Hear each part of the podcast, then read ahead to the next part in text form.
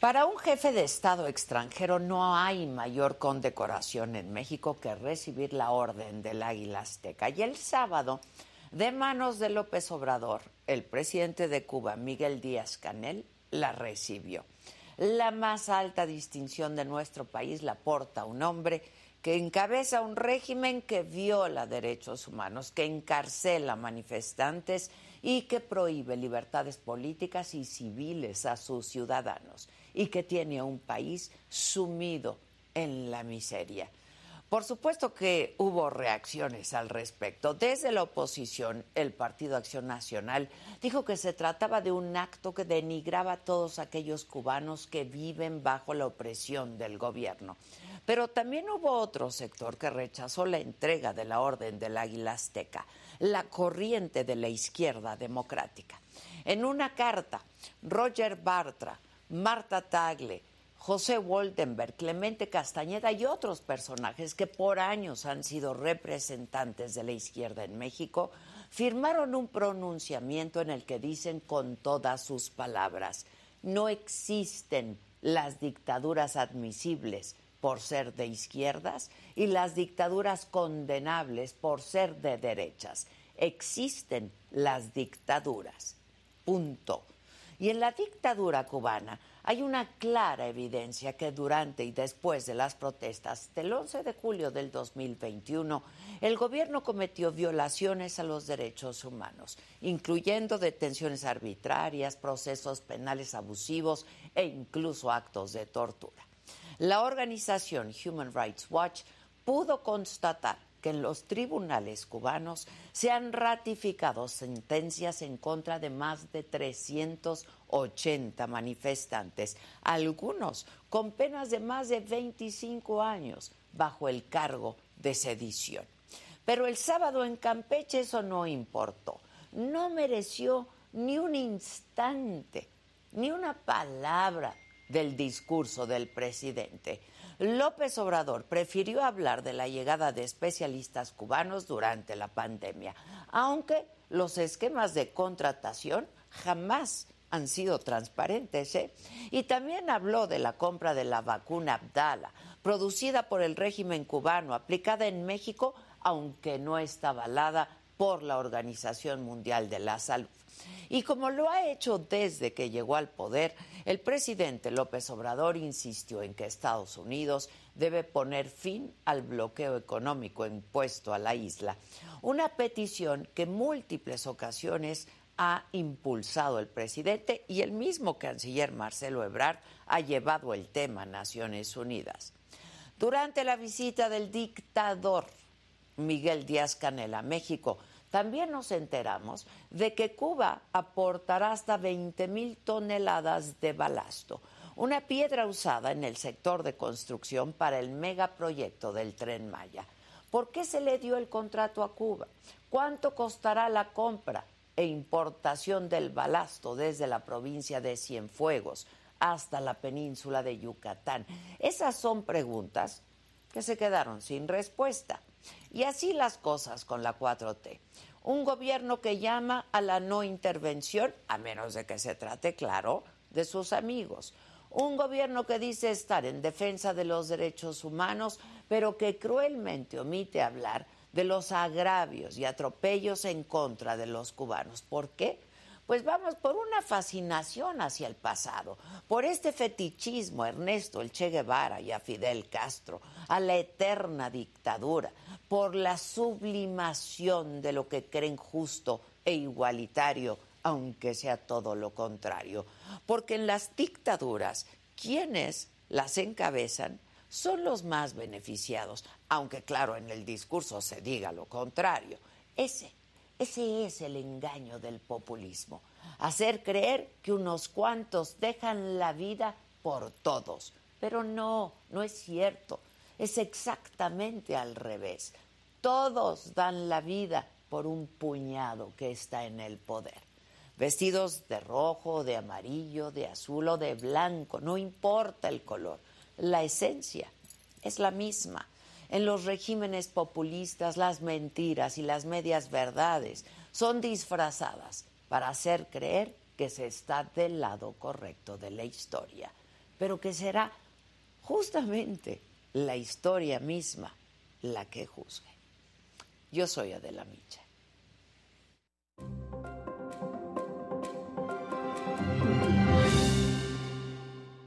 Hola, ¿qué tal? Muy buenos días. Los saludo con muchísimo gusto y que es lunes, es 13 de febrero. Los temas de esta mañana. La cifra de víctimas por los sismos en Turquía y en Siria subió ya 35 mil muertos y 85 mil heridos. El Colegio de Arquitectos de Turquía denunció que la causa del elevado número de muertos tiene que ver con el incumplimiento de las normativas de construcción y las concesiones dadas por el gobierno a edificios levantados sin licencia. Y sobre el mismo tema en la mañanera, el canciller Ebrard informó que por instrucciones del presidente López Obrador se estableció contacto con Naciones Unidas para apoyar a Siria con 6 millones de dólares tras los fuertes sismos.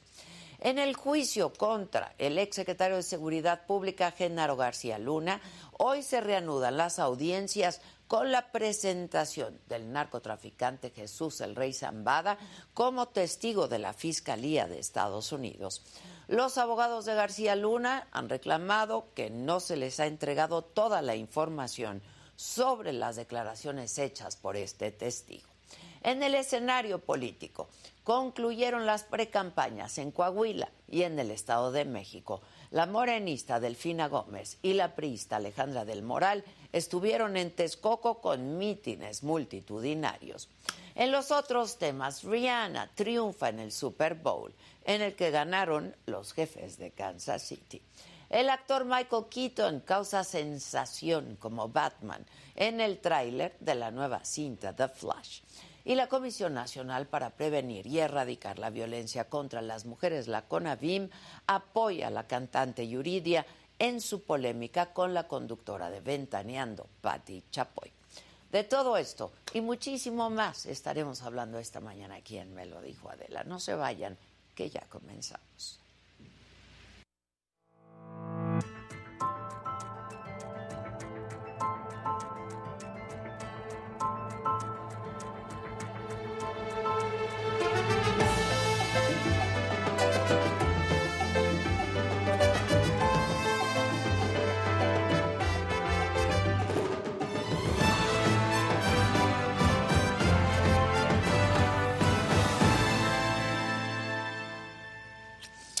Bueno, pues el sábado el presidente López Obrador le impuso la condecoración del Águila Azteca en grado de collar al presidente de Cuba, Miguel Díaz Canel. Y en su discurso, en el marco de esta reunión bilateral, López Obrador urgió al gobierno de Estados Unidos, una vez más, a levantar lo más pronto posible el bloqueo económico a Cuba, pues es injusto e inhumano.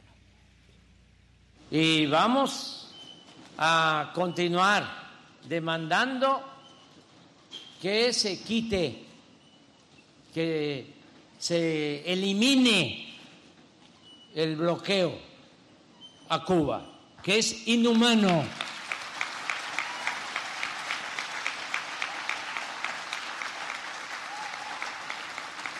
Y no solo cuando se trata de votar en la ONU, que siempre se gana solo uno o dos países o se abstienen o votan en contra.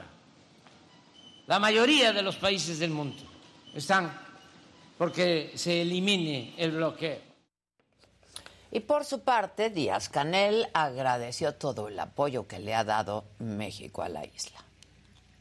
México nos ha apoyado históricamente en la batalla por el levantamiento del bloqueo que tantos daños ocasiona a nuestra economía y en especial al sector de la salud. A golpe de lo que hemos llamado resistencia creativa, enfrentamos el infame recrudecimiento de esta criminal política que no conoció pausa ni por piedad en los momentos más complejos de la pandemia. Bueno, para hablar de este tema, vamos a hacer contacto vía Zoom. Lo haremos con Ricardo Pasco, ex embajador de México en Cuba. Ricardo, qué gusto saludarte. ¿Cómo estás?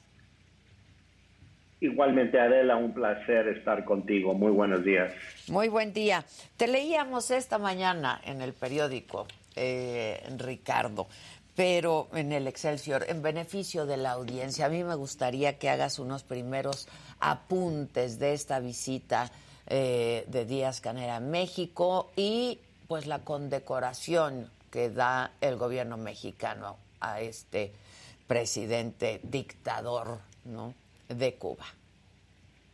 Bueno, yo creo que es eh, una, un capítulo negro en la política exterior de México, eh, lo que está haciendo el presidente López Obrador eh, al reconocer con la más alta conmemoración que puede otorgar el gobierno de México a un extranjero, al presidente de Cuba, porque eh, México eh, con esto en realidad está declarándose derrotada en su política exterior. ¿A qué me refiero? A que la política exterior de México tradicionalmente, Adela, ha sido una política de ser el país maduro de la región, del país sensato de la región, que eh, es llamado a ayudar a resolver los conflictos. Y de alguna manera México ha jugado este papel incluso en, con relación a Cuba, eh, en el diferendo entre Washington y Cuba. Históricamente México fue un eh, elemento que introducía el diálogo y la sensatez entre los dos países para buscar eh, posibles canales de solución de sus conflictos. Pero también en muchas otras regiones, eh, tanto en el, en el cono sur como en Centroamérica.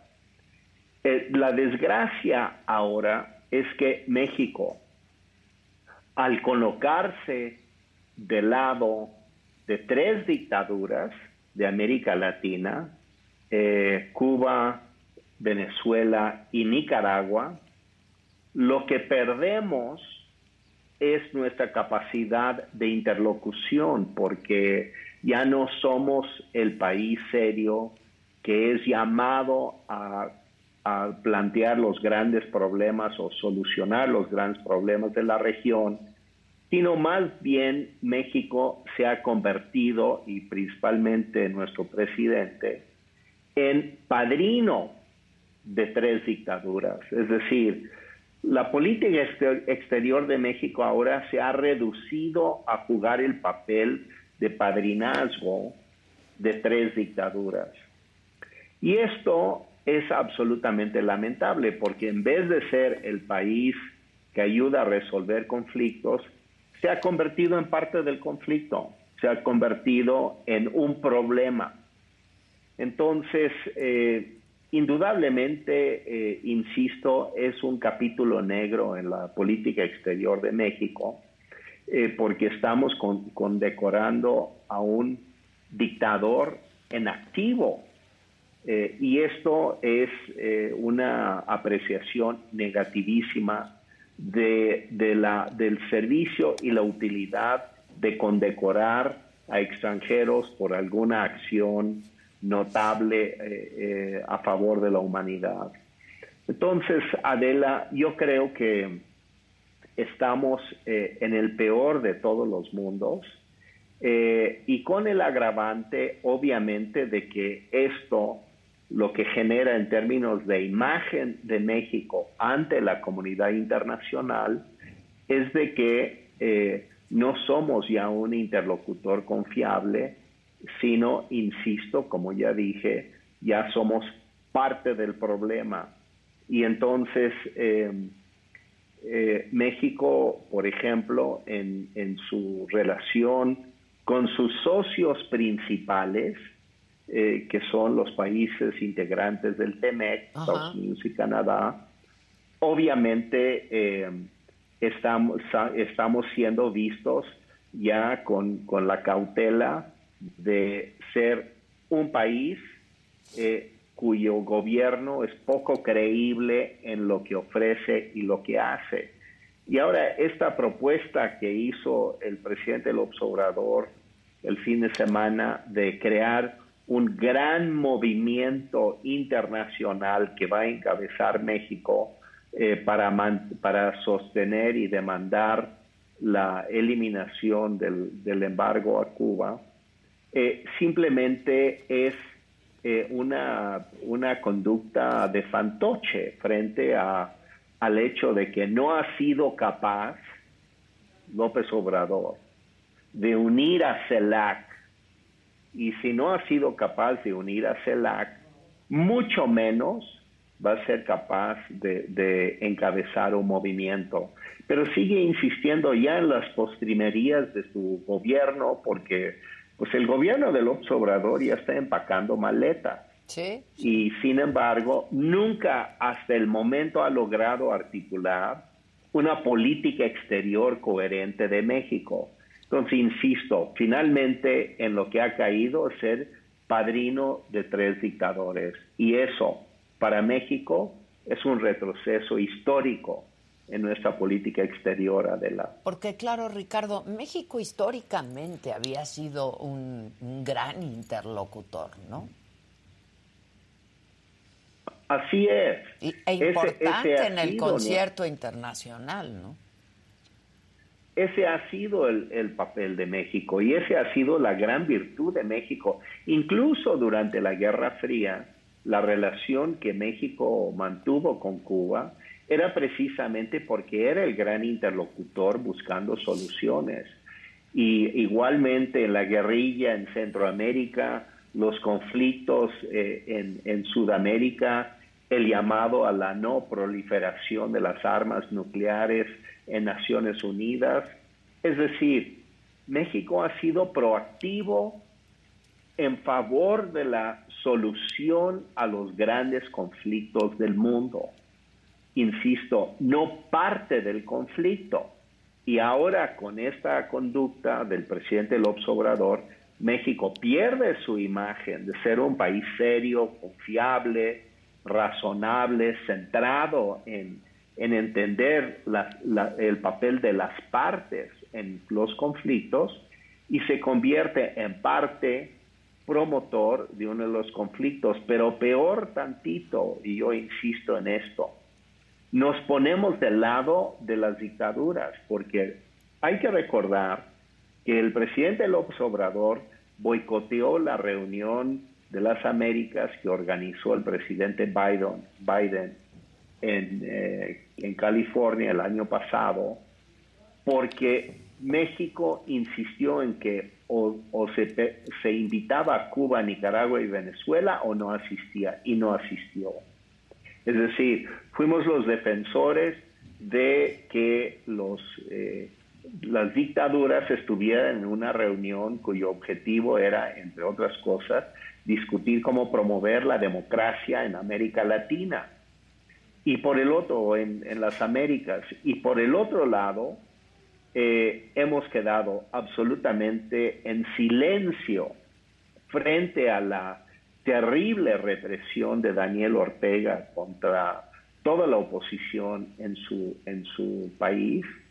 Este, ahora que expulsó a, disidentes, por ejemplo, en, en tiempos anteriores, esos opositores expulsados habrían llegado a México negociado por el gobierno de México, pero ahora no es así. Ahora llegan a Washington y se van a España porque ya México no es interlocutor, porque ya no es creíble, porque es parte del problema, no parte de la solución. Igual con Venezuela y por supuesto estamos llenando o tratando de llenar las alforjas de, Cuba con, con nuestro oro, porque todo esto es un pretexto para darle dinero a Cuba, al gobierno cubano, los médicos que no son médicos, la vacuna, este, el, balastro que va al tren Maya, las vacunas que no sirven porque solo eran para la primera variedad de COVID, no para las variedades actuales y sin embargo estamos tratando de aplicar esas, eh, esas vacunas. Todo eso es simplemente una, una pantomima para justificar la entrega de miles de millones de dólares a Cuba, que es lo que está haciendo el gobierno. Y por eso ha venido tantas veces eh, el presidente cubano a visitar nuestro país, eh, porque ve en esto eh, una mina de oro para Cuba, para sostener el régimen dictatorial en Cuba, que en este momento, por cierto, está a punto de enfrentar un juicio de la Asociación Europea de Abogacía en Madrid la próxima semana, donde van a hacer un historial de todos los presos políticos en Cuba, porque es el país que más presos políticos tiene de todos los países de América Latina.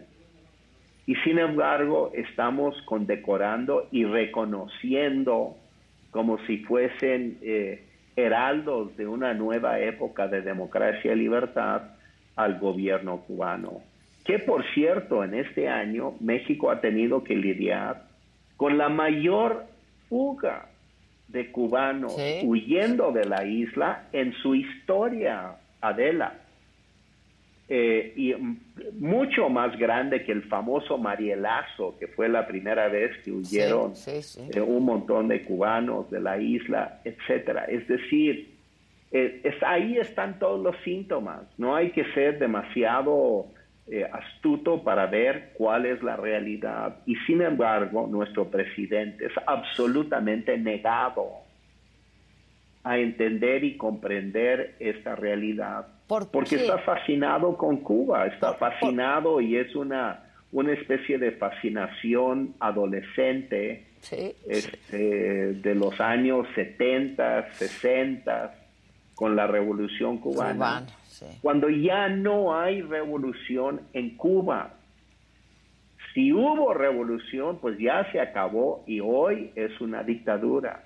Y quienes somos de la izquierda, y yo me considero un hombre de izquierda, tenemos que poder decirlo con todas sus letras, porque si no traicionamos cualquier principio de democracia, de libertad, para, para, los países de América Latina si la izquierda condona, acepta e incluso eh, exalta lo que está pasando en, en, esos tres países, pero bueno, especialmente en Cuba, que es la dictadura más longeva de, de América Latina.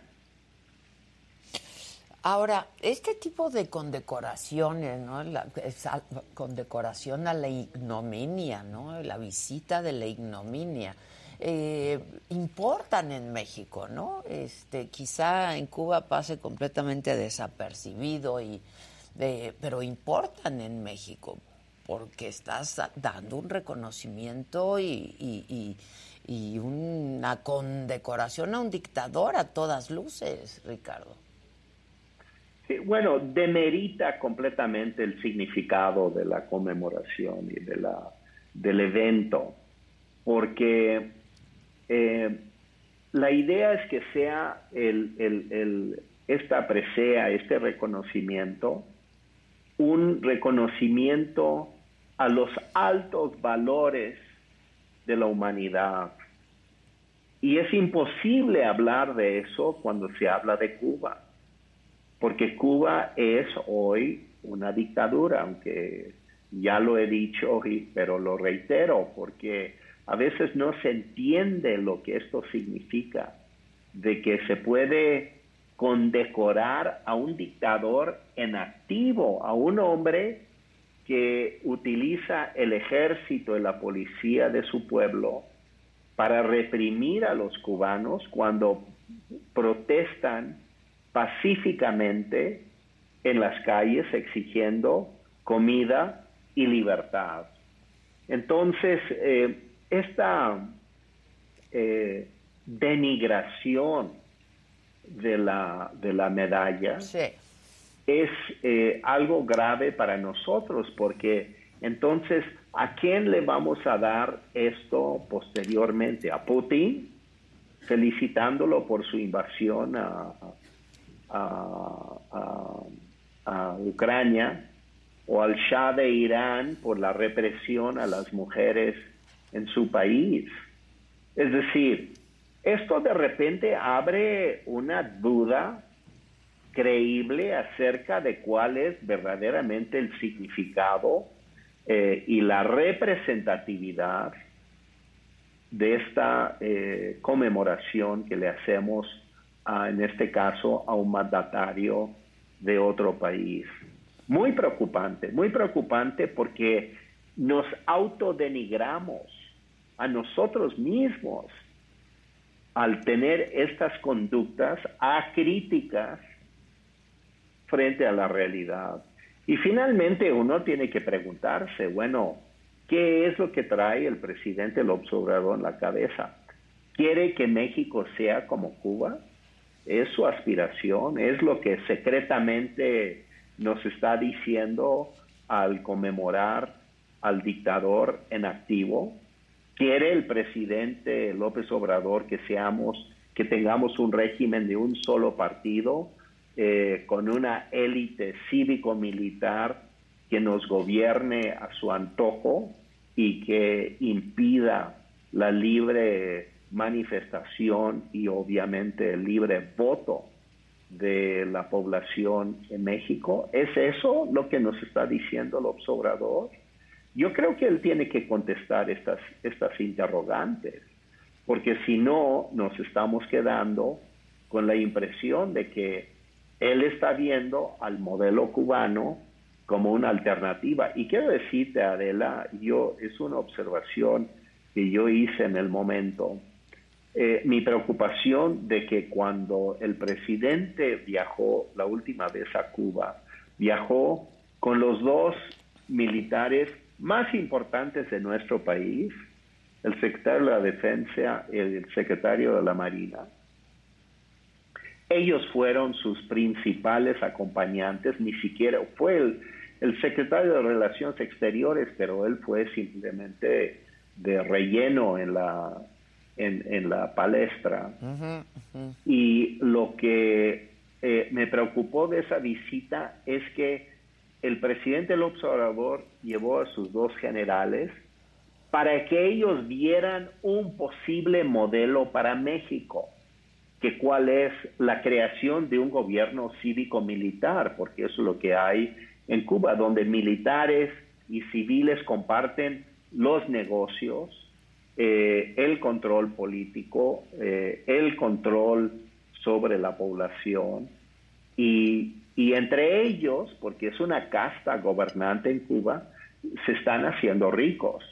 En lo individual y en sus familias se están haciendo ricos, haciendo negocios en nombre del gobierno cubano, militares y civiles, porque los militares son dueños de grandes franjas de la economía cubana.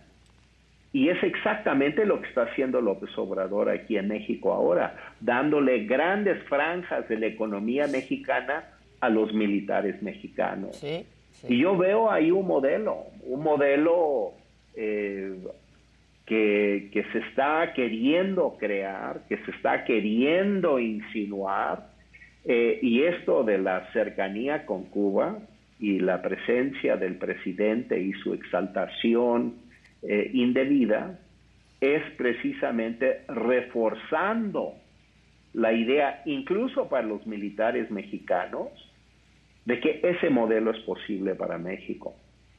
Y yo creo que ahí es donde se, encierra la, el mayor peligro para México, por lo menos, de esta visita, de que potencialmente se está queriendo convencer de que ese modelo es el que queremos para México. Y veo, en, escucho en el silencio de la gran parte de la izquierda, no toda la izquierda mexicana, pero gran parte de la izquierda, ese silencio es un silencio de aceptación de que estaría dispuesto Morena a transitar hacia un modelo ahora definitivamente autoritario en México. Sí, es un silencio cómplice, sin duda, ¿no?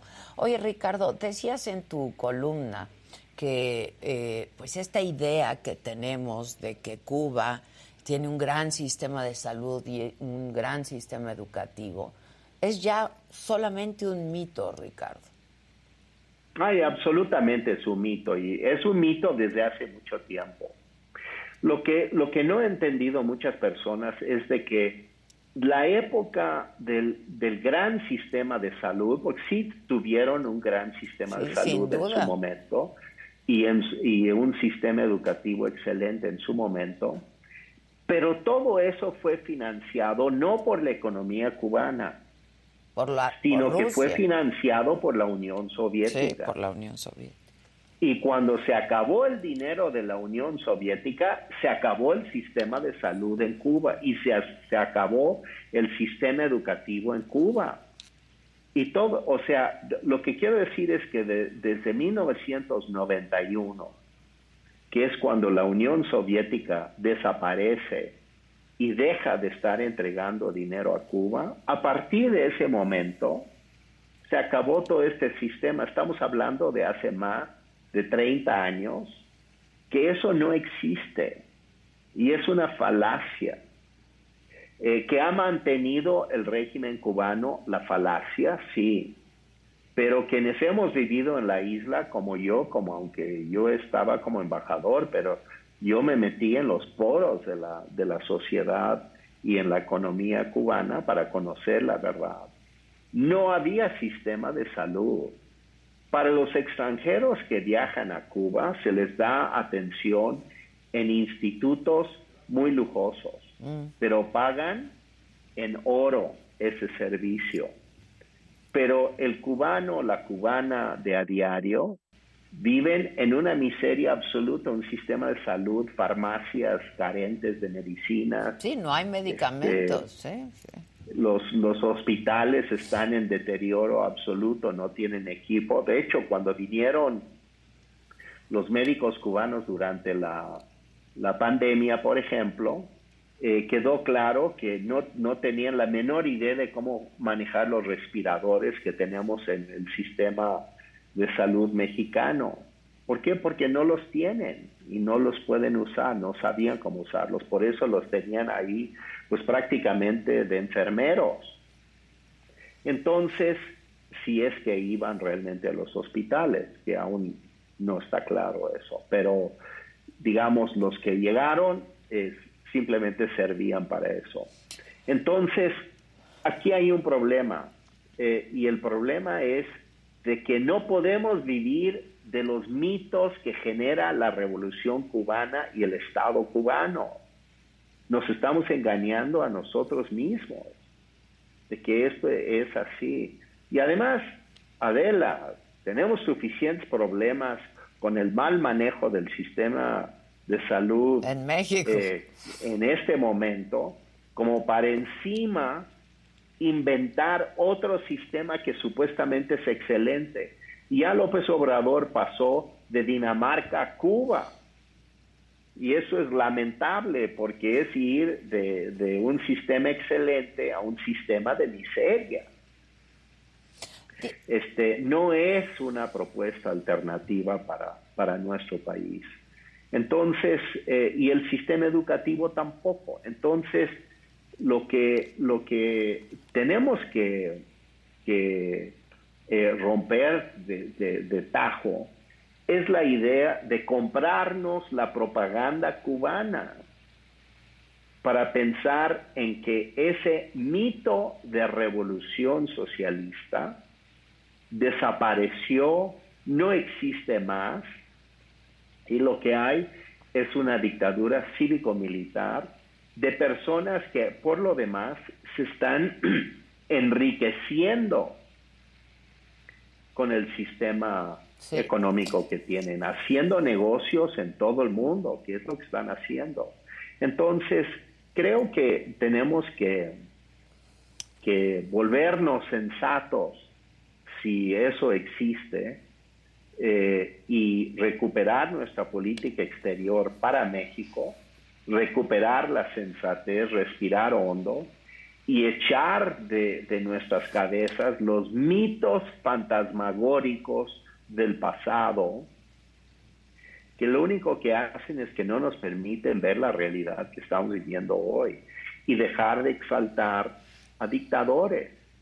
Entonces, El llamado es a que el presidente López Obrador deje esta fantasía de ser el padrino de dictadores, que se vuelva serio, que se sienta a cabeza y que nos ubique en nuestra realidad, que es, por un lado, nuestros grandes aliados estratégicos, querámoslo o no, son Canadá y Estados Unidos por obra y gracia del TEMEC. Tenemos que hacer una oferta a toda América Latina de ser el país responsable que puede ayudar en la resolución de los conflictos y dejar de ser un conflicto para todo mundo, para América Latina y para América del Norte. Híjoles, pues sí, está, está preocupante. ¿Tú ves posible y en su caso próximo la eliminación del bloqueo de Estados Unidos a, a Cuba, Ricardo? Creo que no.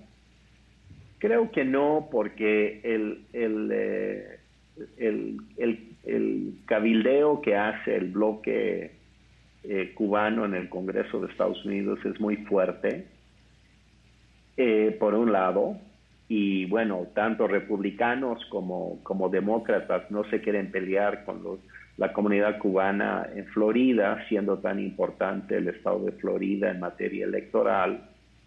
Pero por otro lado, porque francamente Cuba no es un gran tema en Estados Unidos, no lo ven como un tema.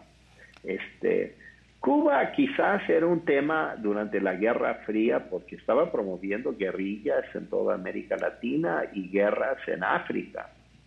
Pero todo eso lo hizo porque tenía dinero soviético y estaban haciendo las veces del papel soviético en esas naciones. Pero hoy ya no, todo eso desapareció. Cuba, en cierto modo, para Estados Unidos es un tema irrelevante.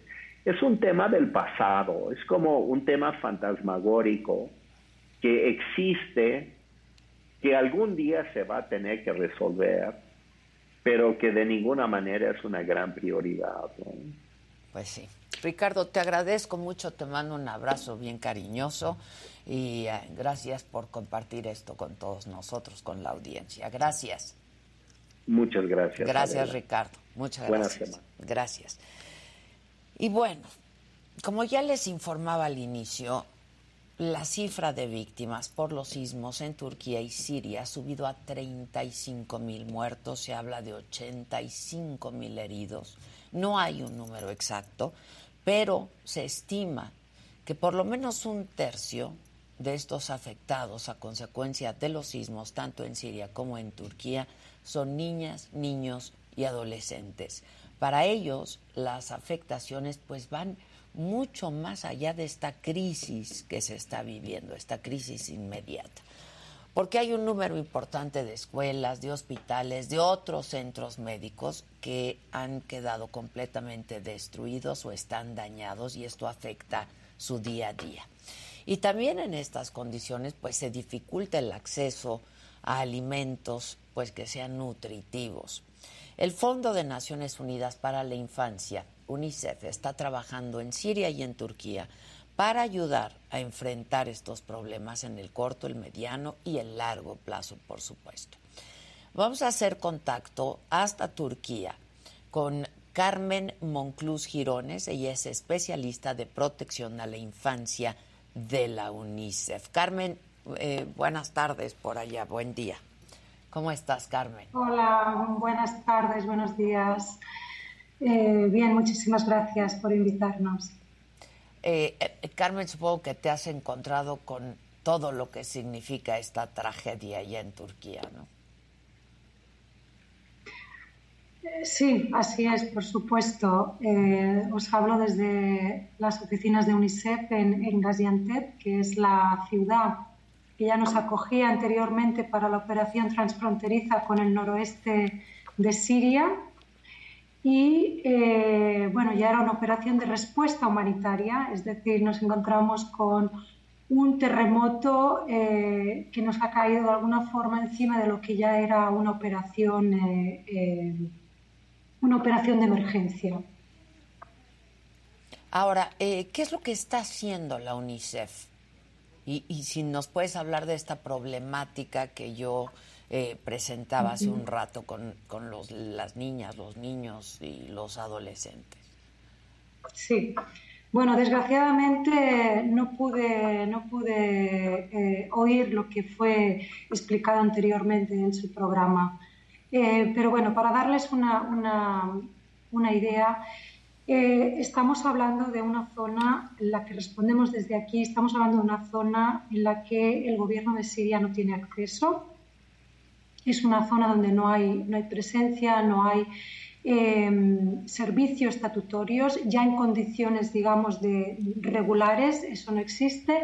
Esto ha sido, eh, de alguna manera, Em, distribuido siempre desde la operación transfronteriza, es decir, desde, desde Turquía, desde donde estamos cruzando adentro de Siria. ¿no?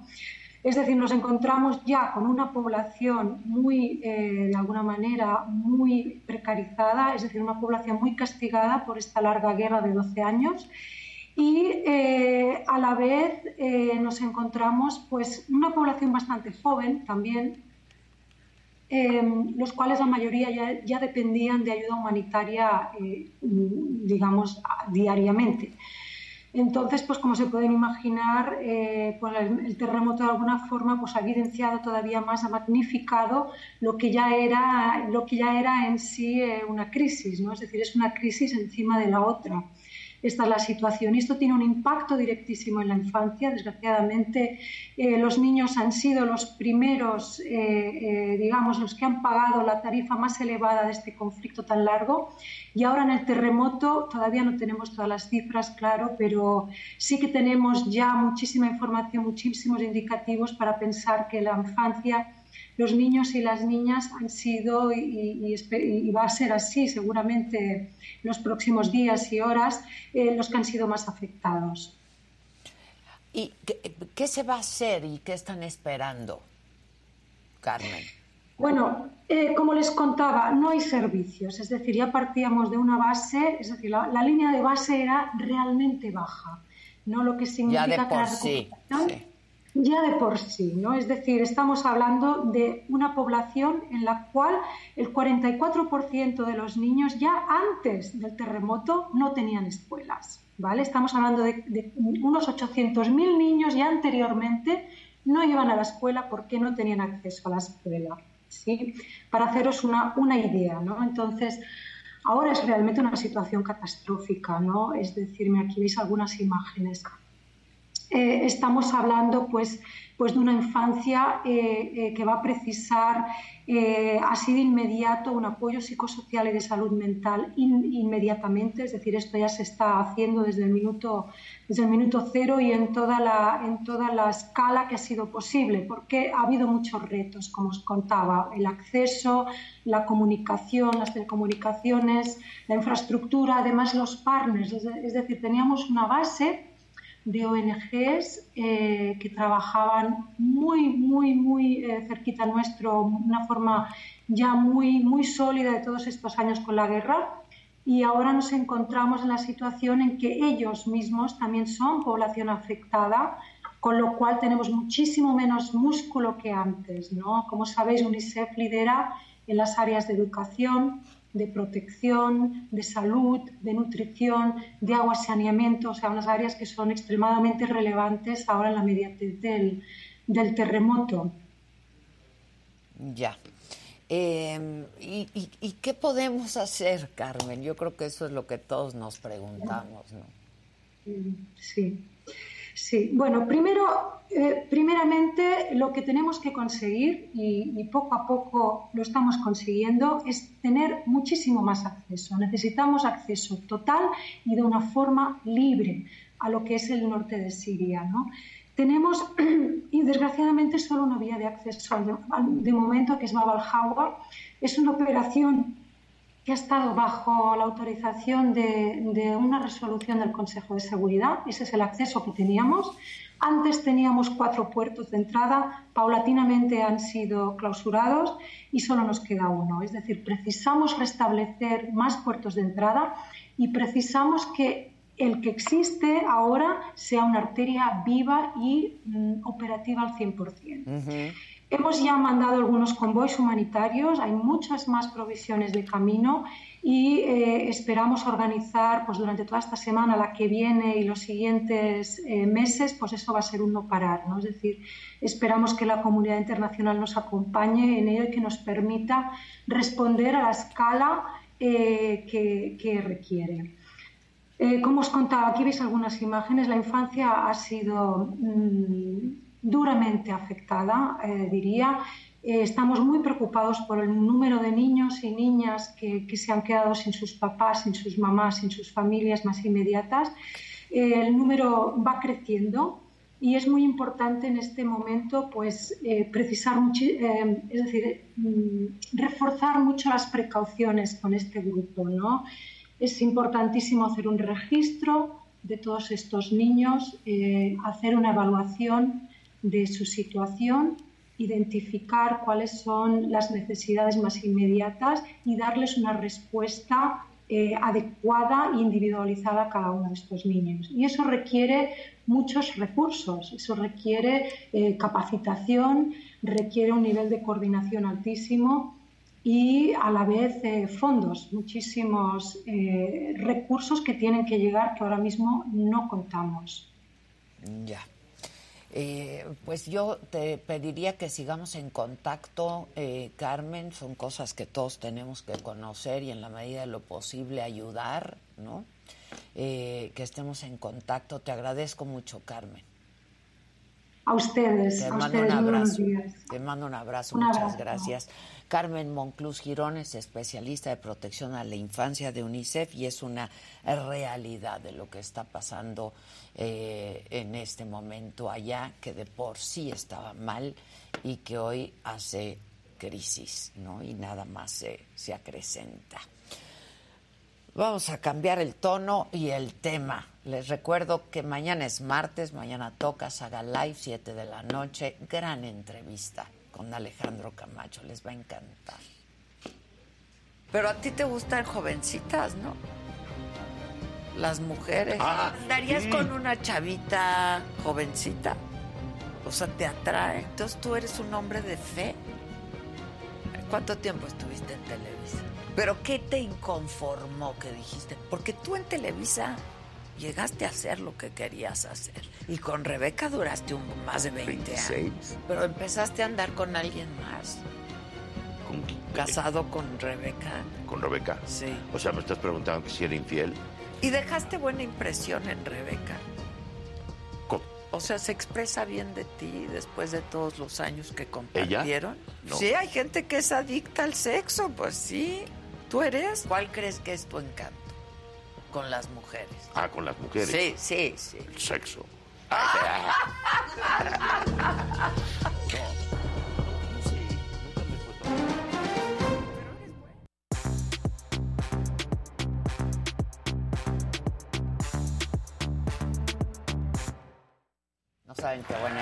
Buenos días. Hola, buenos días. Hola, Casarín fue por su café. Sí, sí.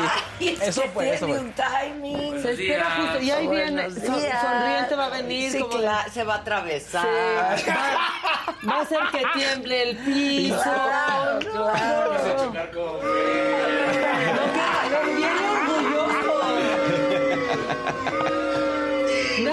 llega tan sonriente cuando ya va al aire y su jefa lo presenta y no está. Sí. Nadie llega así de ¿Qué sonriente. tal? Le vale más. No, no, mira, unos huevos. No, pero que mira, es que había que caros. echarle agüita a la cafetera, entonces fui a echar Ah, agua. Tuviste que Claro. agüita. Sí. Sí, o sea, no es que él no haya estado a tiempo al aire, es que alguien Sí. dejó la cafetera sin agua. Exacto. Qué malas personas. Y no es que ya llevara 45 mil. No, un No, centavo. ah, no, no, pero no, ¿para qué? Acaba de llegar. O sea, no podrías entrar con tu café, digamos, no sé, a la mitad, Dani. Claro. ¿Por qué no? A la mitad. No tiene que estar nuevecito para el aire. Te lo puedes empezar En a tomar fin. 10 minutos antes. Oye, ¿tú le ibas a Kansas City? Sí. Sí. Sí, Estuvo ya le iba a bueno. ¿no? El Bien. Estuvo- Sí, estuvo bueno. Termina la gente muy molesta por una decisión de, los árbitros, pero es una decisión correcta, ¿eh? Porque hay un jalón sobre Juju, eh, el receptor de Kansas, Y entonces, pues toda la gente empieza a decir que no, que los árbitros, cómo es posible que decidan eso, que el, pues no, la realidad es que hasta el mismo jugador de las Águilas dice, sí, sí lo jalé, o sea, le da un jalón de camiseta y pues pensé que era el Super Bowl y que pues igual y lo iban a dejar pasar. No, no lo dejaron pasar, o sea, Ya. la decisión es correcta. Ya. Entonces, bueno, pues, Oye, ¿y qué me dicen del medio tiempo? el medio tiempo. Guau. Bien, a mí me gustó, pero A mí me encantó. generó, generó mucha disrupción en muchas personas, ¿eh? Estuve- gente muy enojada. Pero por A mí no me encantó, A te mí puedo explicar sí. por qué. La, la- la parte de las eh, tablas voladoras estuvo increíble. Increíble. Eso estuvo increíble. Sí. Dice mi ¿Y hermana, cuando- yo embarazada no me podía amarrar ni los tenis. no, pero- está volando. Pero abajo como que, o sea, se enfocaron en lo de arriba que estaba espectacular y lo de abajo como que yo, o sea, por eso no me gustó, no, no porque había no estuve show padre, abajo, como, si como estaba que arriba, arriba. cuando ella baja, o sea, cuando ella Sí. baja como que ya dije, ay, o sea, si ya le Denme arriba, más, denme denme más. más. Exacto, Ahora, en ese sentido. Se quejaron del playback.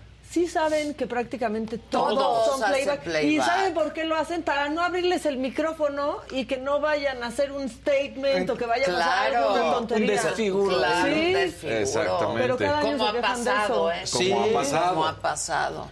O sea, como se hizo el delay de segundos después de, que, de lo que pasó con Janet Jackson. Sí, Sí. claro. A partir de ahí hay un delay, siempre. Sí, fue a partir de ahí Sí. para los eventos en vivo así. Exactamente. No, estuvo bien. Que dicen padre, que fue la un- verdad. una falla de ropa, pero no fue ninguna falla de ropa. Eso, eso fue real, lo de aquella Sí, ocasión. Y sí. ayer todo el mundo, parece que está embarazada. ¡Está Estaba, embarazada! Pero ¿sabes qué me gustó? Sí. Y se acarició la. Pero aparte a mí me encantó que ahora sí se aguantaron a decir que si está, a preguntar si estaba embarazada. O sea, como que ya la gente, después de panza normal, Sí. ya te esperas. Sí, como de, sí. No lo voy a decir, no Sí, lo voy a decir, claro, pero ¿estoy claro. embarazada? No, Sí, estuvo sí, sí. padre. A mí me encanta. Y, y aparte, ¿cómo aprovechó para anunciar su Fenty Beauty? Ah, O sea, claro. jefas, a mí me vale madre. Ustedes pagaron millones por un anuncio en el medio tiempo, miren. Yo solita, claro. Sí, todo era, todo era Savage for Fenty, todos los, ah, el atuendo que llevaban. Ahora, el, fíjate que estuve, estuve leyendo que todo el diseño de escenografía estaba pensado para no arruinar el pasto. O sea, que la idea de las plataformas era para no tener tanto peso en el escenario. Entonces, lo que al parecer lo cortaron a la mitad, o sea, que ya no son ya no van a ser tan grandes los escenarios a partir de ahora por el tema del pasto y que el- las plataformas de abajo, las llantitas eran especiales para pasto Ah, mira. Para rodar sobre el pasto. Y no, entonces los bailarines también se pesó, las coreografías, todo, todo se pensó para no arruinar Ahora, también la el pasto. dirección Que todo de ese grupo de bailarines de blanco. Increíble. Es- eh, todos esos hombres de- vestidos de, De- de blanco, que venían así en bola, decías que uvas también, ¿no? O sea, a mí me encantó lo de arriba. Lo de Sí, arriba sí, volando muy fue impresionante. eso sí. La gente quería verla brincar, bailar y dar el siempre. Digo, Pero no podía. Ay, Pues no, es que pues tampoco está podía. para- Pero aparte está padrísimo Está bien, bueno, me el gustó. pronunciamiento y el Feminista. enunciado, ¿no? De que una mujer embarazada da un super show. Pero no están listos para esta Ahora, conversación. sí me llamó la atención. Querían que tuerqueara, que moviera Sí. las pompas. Y que Ahora sí saliera me más llamó la atención, un- también. así como lo decían de esto del, del delay, hay una imagen en la que ella pues hace como que toca sus labios vaginales y luego, y entonces yo dije, ah, lo dejaron pasar, o sea, eso sí me sorprendió con, con lo que el Super Bowl o más bien la NFL dijo, pues juegue, o sea, no, aparte, no pasó nada. A mí también me gustó el vestuario, o sea, como que parecía parecía ella el óvulo por ser fecundada. Exacto, ¿no? exacto, Y aparte sí. estando Eso decía, ¿no? Exacto. Eso, mucha gente pensó eso. No sé, yo no, no entendí muy bien. Eran los espermas que Sí, eran los güey, bolitos, sí. Pero aparte, ¿de qué dijimos que iban vestidos los de blanco, manita? ¿Qué dijimos? De los que sanitizaban al inicio de la Ah, pandemia. sí, Sí, sí. claro, en la pandemia, ¿se acuerdan cómo Sí, cómo llegaban no, a sí hacer llegaban. las La prueba. pruebas? Sí, Pero aparte claro. era chistoso No porque estaban... bien los outfits. Ay, es- De A mí la chamarra roja Ah, enorme. esa es la enorme, sí Ajá. estaba increíble. pensaría un poquito algo de lo que dice Maca, me hace mucho sentido. Digo, habría que ver ya en la parte creativa, hablar con el coreógrafo, ¿no? O escucharlo.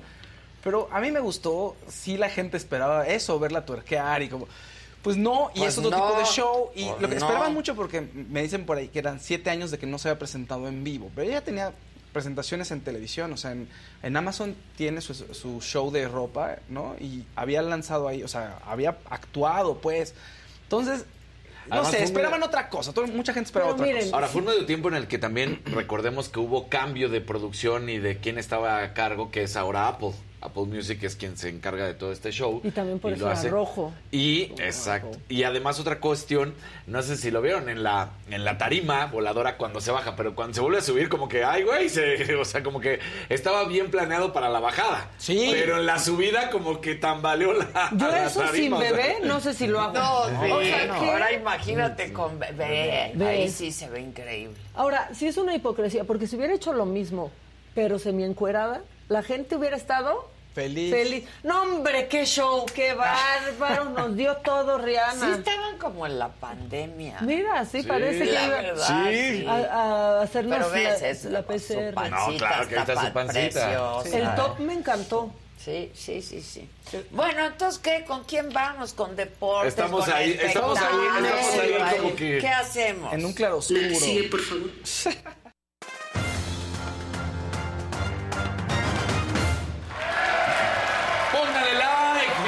una semana más. Ganó el equipo de Kansas City 38 a 35 a las Águilas de Filadelfia, como lo estábamos diciendo. Viene una jugada al final que es la que muchos están diciendo de la controversia, pero fue bien juzgada porque además los mismos jugadores, ambos los que estaban metidos ahí, terminaron diciendo que sí sucedió.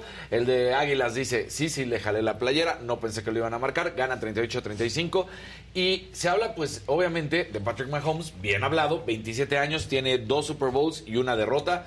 En los últimos cuatro años han asistido tres veces al Super Bowl. Ayer Travis Kelsey, uno de los hermanos Kelsey, estaba ahí presente y dice, bueno, pues es, es el nacimiento de una dina- dinastía. No, no habría un por qué no decirlo, pero en estos momentos los mejores corebacks están en la liga americana. Está Joe Burrow, está Josh Allen, eh, está Lamar Jackson. Entonces no va a ser tan fácil como en su momento había sido cuando estaba justamente Tom Brady en la americana. Entonces, bueno, pues ahora vamos a ver eh, esto que consigue. Justo eh, el equipo de Kansas no tiene ningún problema, 38-35. Todos estaban esperando que las Águilas fueran a barrer y más en este inicio. Vuelven a, lesionar a Patrick Mahomes, eso es lo más impresionante, lo vuelven a lesionar en una tacleada antes del medio tiempo y aún así sale y comanda al equipo para ser los ganadores dentro de los miles o las miles de estrellas iluminarias que estuvieron ahí, Paul McCartney, Adele, Jay-Z, Bradley Cooper, Paul Rudd, LeBron James, de todos andaban en, en este show y bueno, pues la verdad es que termina ganando el equipo de Kansas 38 a 35, lo hace muy bien. Y quiero traer a colación un anuncio de Super Bowl, un anuncio que este sí fue sorpresa, que todavía no estaba listo y de repente sale el anuncio. Diana Flores, ¿te acuerdas que habíamos platicado de la selección mexicana de flag football que hace unos meses eh, fueron campeones del mundo? Pues resulta que le hacen un anuncio a Diana Flores y entonces aquí traemos el anuncio porque está padre. Venga. I am here with world champion Deanna Flores. And Deanna, you are so elusive. Is there anybody that can pull your flags? Well, I'm sure someone can. They're right here. What? Pull your flag! What are you doing? Man, I'm trying to lock down the perimeter and you worried about sauce. It's all about the sauce. All units code red. We gotta run it. Come on now.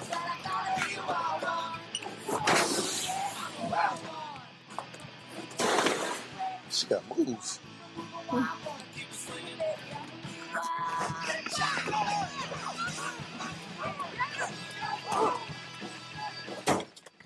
Entonces, bueno, pues ahí sale ella como mexicana, la bandera de México, y pues es todo este anuncio de cómo le tratan de quitar eh, la bandera, porque es el flag football, el pañuelo, en este caso.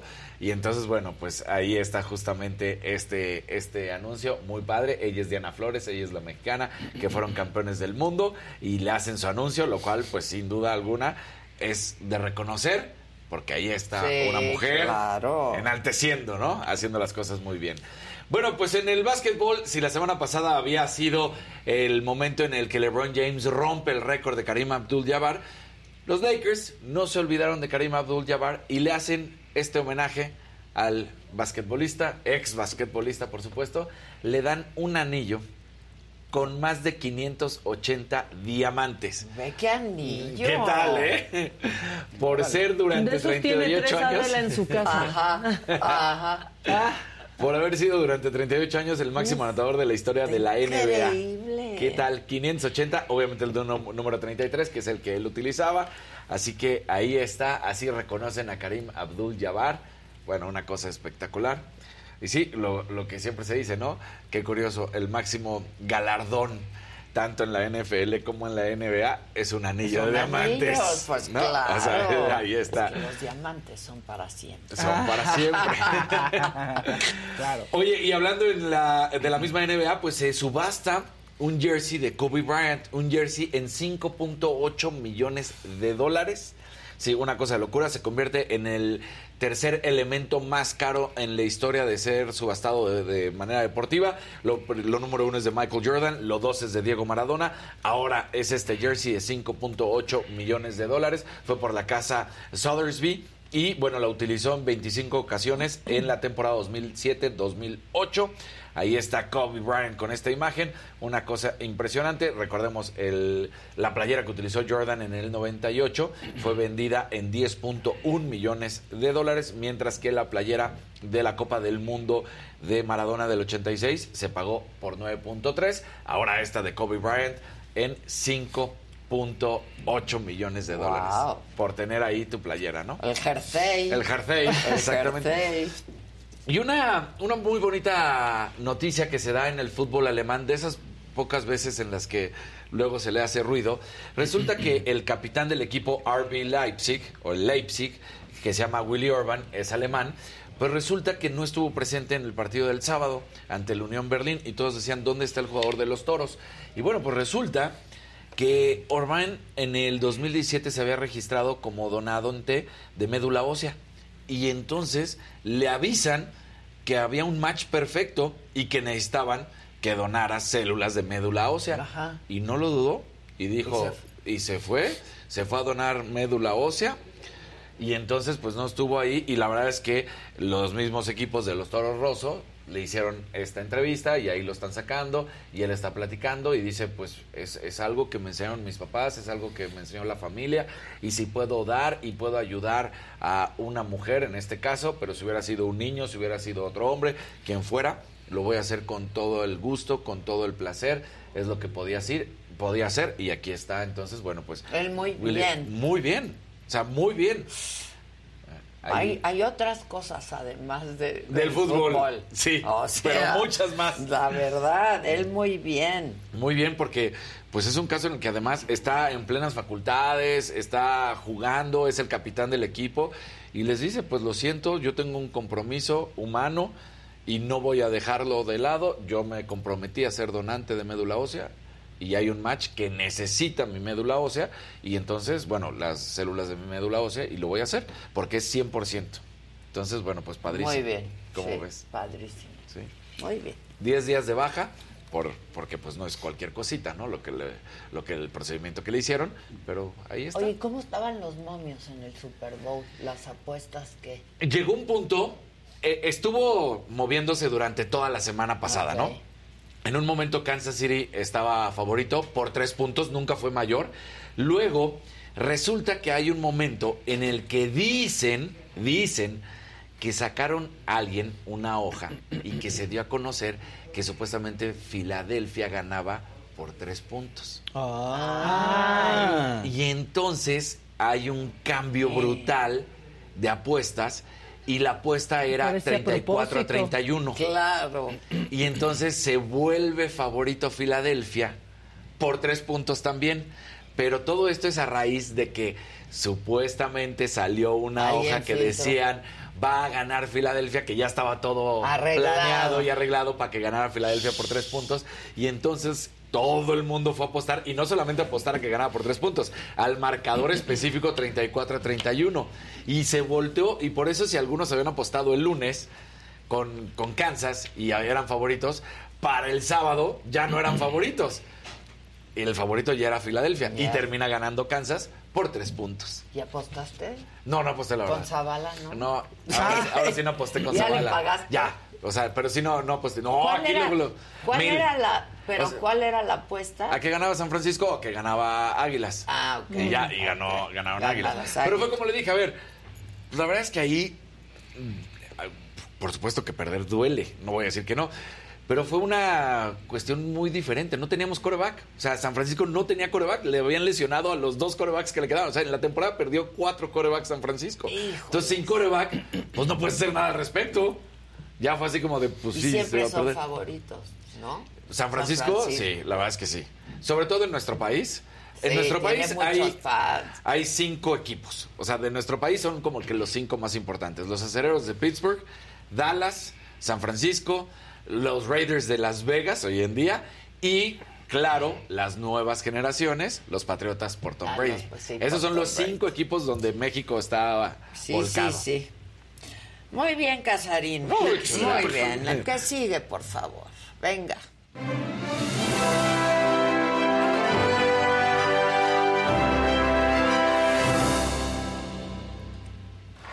Ah, Y Fausto todavía decía, ¿qué, qué pasa? ¿Qué Sí, pasa? ¿Qué Mira. banda es? No Mira. perdonan una estos. ¡Qué bárbaros!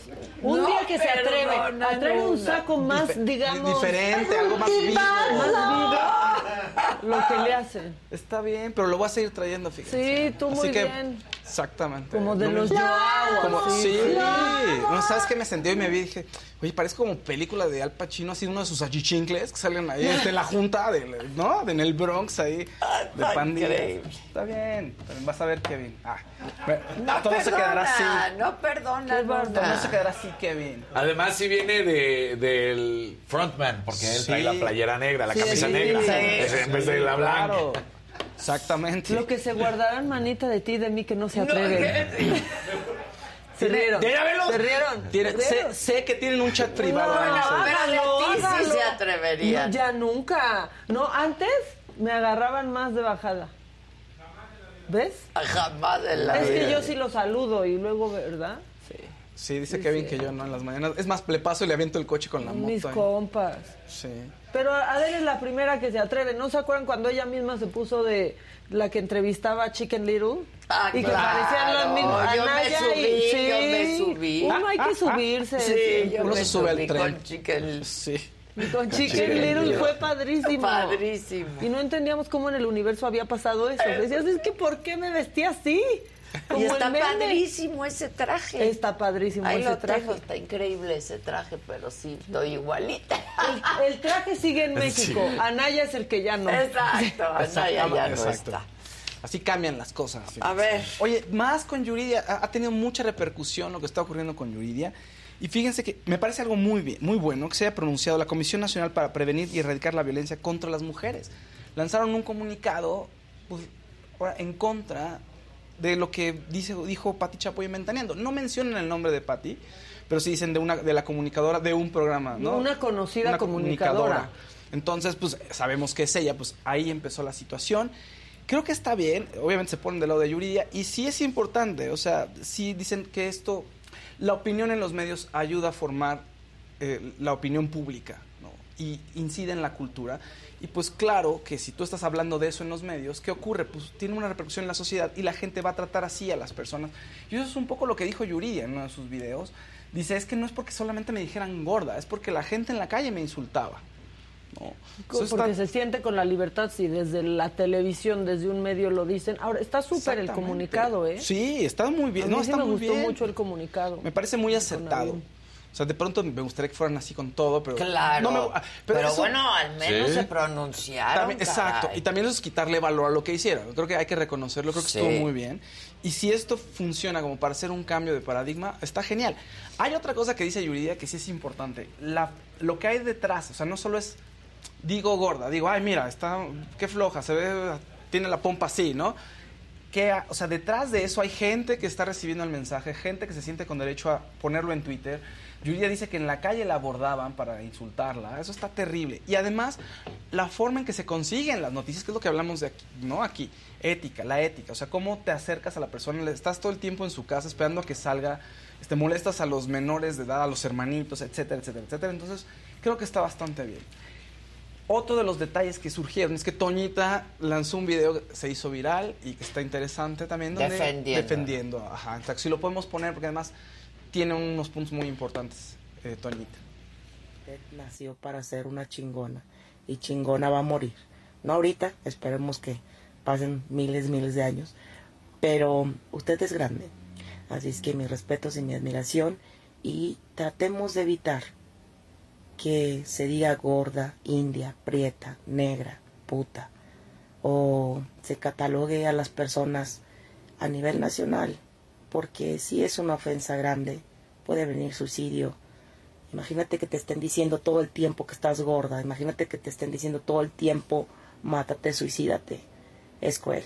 Miramos nuestras palabras y cuidemos lo que digamos, por favor.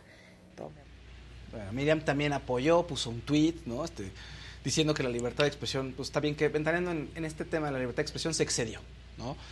Ah, porque puso también algún video de que decían cosas de ella. Ah, es que dicen cosas de todo. Es que mu- la gente en redes Bueno, sociales de estuvo eso haciendo se un trata el programa. es Exacto, que- estuvo haciendo compendio de Pero las ya veces no, eh, ya Sí, no pero esa gente trabaja, ¿no? eso. O sea, tiene trabajo del cual se puede hablar, más allá de cómo se ve a alguien. Claro, te digo que se desvirtúa mucho un Claro. programa de espectáculos. Esa primera oración de, del, del tuit tweet de Miriam. me parece que es espectacular y es lo que siempre decimos, ¿no? El derecho a la libertad de expresión no respalda eso de que, ay, es que Sí. tengo libertad de expresión. No, ¿cuál libertad de expresión? También tienes que tener un respeto y también tienes que saber dónde. Pero aparte, a ver, va más allá de cualquier persona en su Twitter o cualquier persona en su Facebook. En una plataforma que llega a millones de personas Claro. tienes otra responsabilidad. Eso.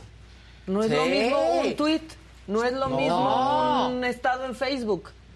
Es No, uno no, de no. los programas más vistos, ¿no? Sí. Este, No, es- Con mucha penetración, con impacto. Claro, y de eso ha sido el programa, muchachos. Ahora, Y todo- Yuridia puso el video de aquí el fin de semana en Sí. sus historias, por cierto, hablando de esto. Ah, ya. Agradeciendo lo que se había dicho acá. Pues sí. Oh, es que todo el mundo, creo que todo en el fondo todos sabemos que está mal, pero lo dejamos pasar muchos años hasta que de pronto dices, oye, creo que es momento de Ah, detenernos. no, ya no también". se puede O sea, hacer eso. Se acabó. No, siempre ha estado Ya. mal, pero Siempre ha estado mal, ya no se puede hacer eso. O Y sea- ya lo tienen que entender. Hay que cambiar el corte del programa. Hay que Pues cambiar. sí, ¿no? Que Creo. se Es que hable sí. del trabajo de los... ¿No? Exacto. El es que no también de de pronto- cómo nos vemos las personas. Ya, eso, eso. Creo que hay un O sea, trabajo también de la gente, no sé qué opinan ustedes, pero mucha gente luego se queja y luego hace lo mismo en sus twitters con respecto a los artistas que les gustan. Entonces creo que es un trabajo en conjunto, ¿no? A ver, y está pasando en todos lados, Fausto. O sea, hay artistas que ya no cantan ciertas canciones. Claro. Claro. ¿No? o sea, Claro, Café claro, claro. Ya no canta Ingrata. Claro, sí, la lo- cantaron, hoy ya no la cantan. Pues Dijimos no. cosas, hoy Ya, ya, no, no. lo de- decimos. Sí, sí. Exacto. Sí, claro. Bueno, en otras noticias también que salieron del Super Bowl, fíjense, resulta que se lanzó el tráiler de Flash, la película de Warner, de DC Comics, que, bueno, creen que va a ser un parteaguas para la franquicia de superhéroes.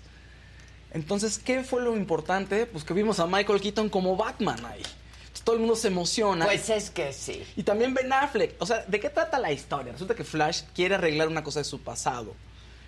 Y la riega.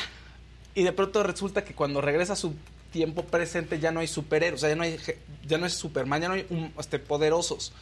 Y llega un, un- el general Zod, que es el villano de Superman. Y pues, ¿quién lo va a combatir si ya no hay poderosos en la Tierra? Y creo que Batman anda por ahí. Pero pues Batman no es un superhumano. Batman es un ser humano con gadgets muy bonitos. Y entonces tiene que buscar la manera de combatirlo y sale, va a salir Michael Keaton. Y va a salir Lo también más impresionante es Supergirl, que la prima no de lo hayan Superman. cancelado a él, ¿no? Eso es lo que te iba a decir.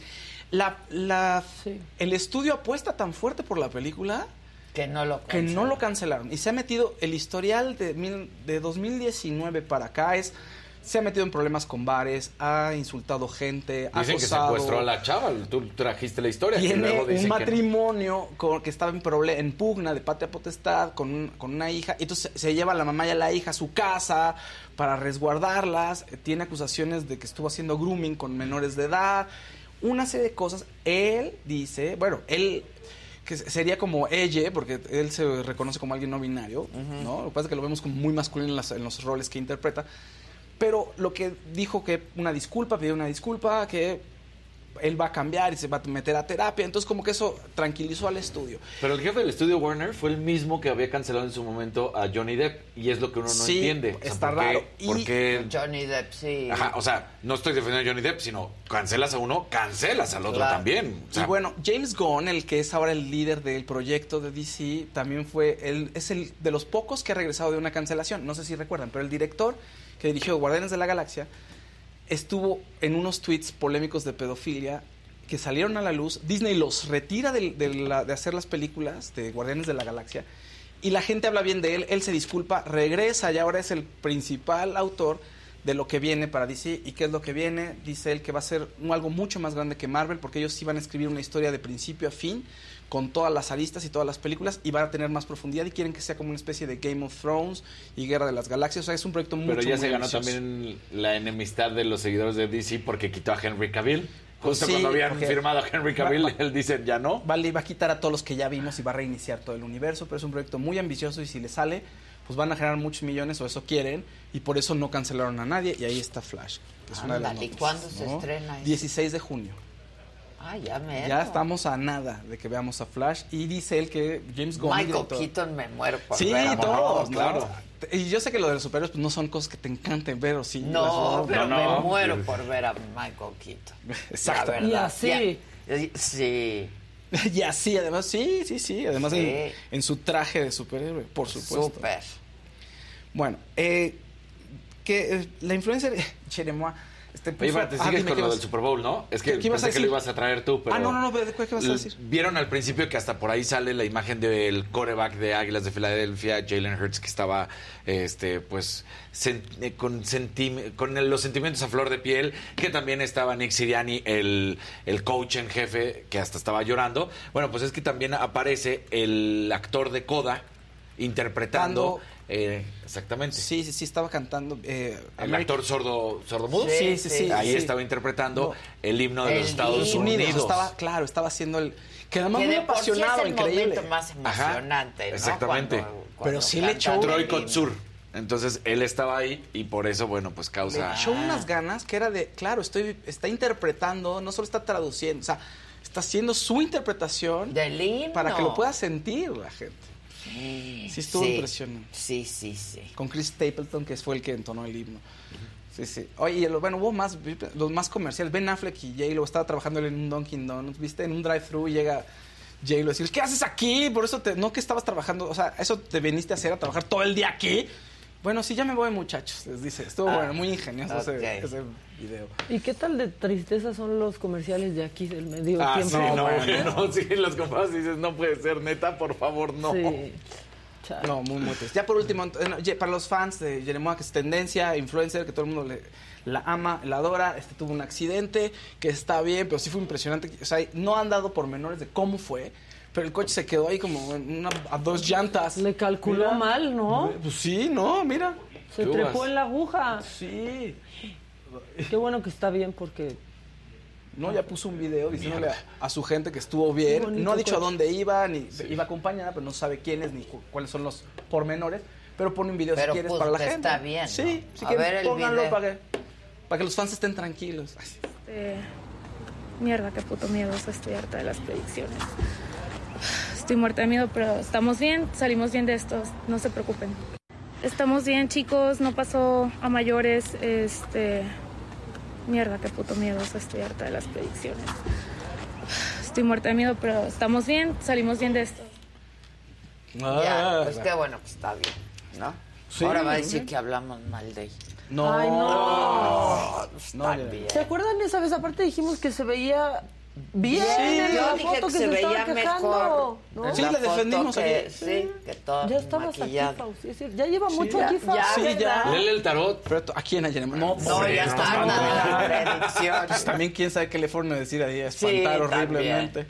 ¿Qué más, Faust? Oigan, eh, la productora Apco en YouTube, bueno, es una productora en Inglaterra, pero tiene un canal en YouTube y lanzó una serie de videos, de documentales de los Rolling Stones Están muy bien, están subtitulados, duran tres minutos y medio, pueden meterse a YouTube, son gratis y cada semana va a haber un episodio nuevo. Y está bonito porque el- hay una canción que es el tema principal del episodio. Entonces, escuchamos la canción durante todo el episodio y vamos viendo entrevistas que se van inter- inter- intercalando con imágenes del momento y van explicando una situación. Cuando se conocen, por ejemplo, Keith Richards y Mick Jagger, eh, la libertad sexual de la época. Está buenísimo. Entonces, ya hay dos episodios. eh, hoy hay un episodio arriba, perdón. El segundo se estrena este miércoles.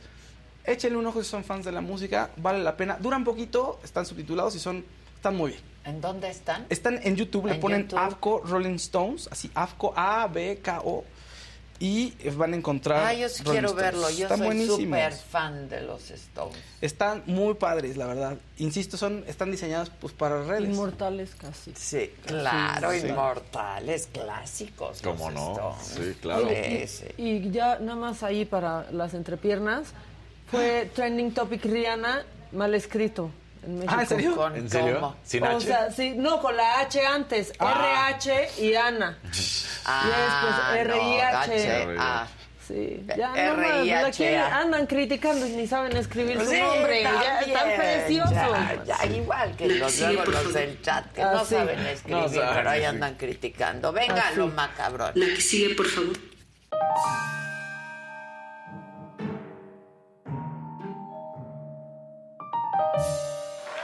Arranqué diciendo. Sí, sí, sí. Aquí hay una controversia. No se pidieron likes. Así que en este momento los conmino a que le den like. Es lunes. Mañana es 14 de febrero. ¿Qué tal que mañana es 14 de febrero? ¿qué tal? Que ya 14. Dice Adela, ¿qué van a hacer de 14 de febrero? Y nosotras, Nadie nada. El 14 de febrero del año no. pasado fue cuando nos trajiste nuestras paletitas. Claro. Ah, fue el No, 14. No, yo fue hace tenía- poquito. tenía una- yo la tengo ahí. Ah, Fue las aquí, traje sí. de Morelia. Fue. Fue del Festival del Cine.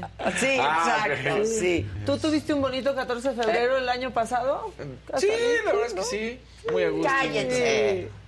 Cállense, dicen aquí no esperamos el 14, esperamos el 15. Pues sí, es cierto. cállate. que en esta Bueno. ocasión quieren que les llegue el 14, ¿verdad? Para adelantar el festejo. No, celebren el 15, manito. Sí, sí, sí. Bueno, cierres de precampaña en el Estado de México, porque como que Coahuila fue como de... "Ah", pero el Estado de México se hicieron sus eventos a dos kilómetros de distancia el uno del otro, el de Delfina y el de Alejandra, y pues vean este temazo que se trae el PRI para cerrar la campaña en el Estado de México. Bueno, la pre-campaña, que parece ya campaña, pero es pre-campaña. Las mujeres ya no lloran, las mujeres actúan. Tiene nombre de persona buena.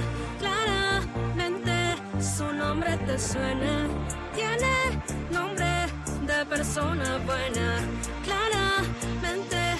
Es valiente como tú.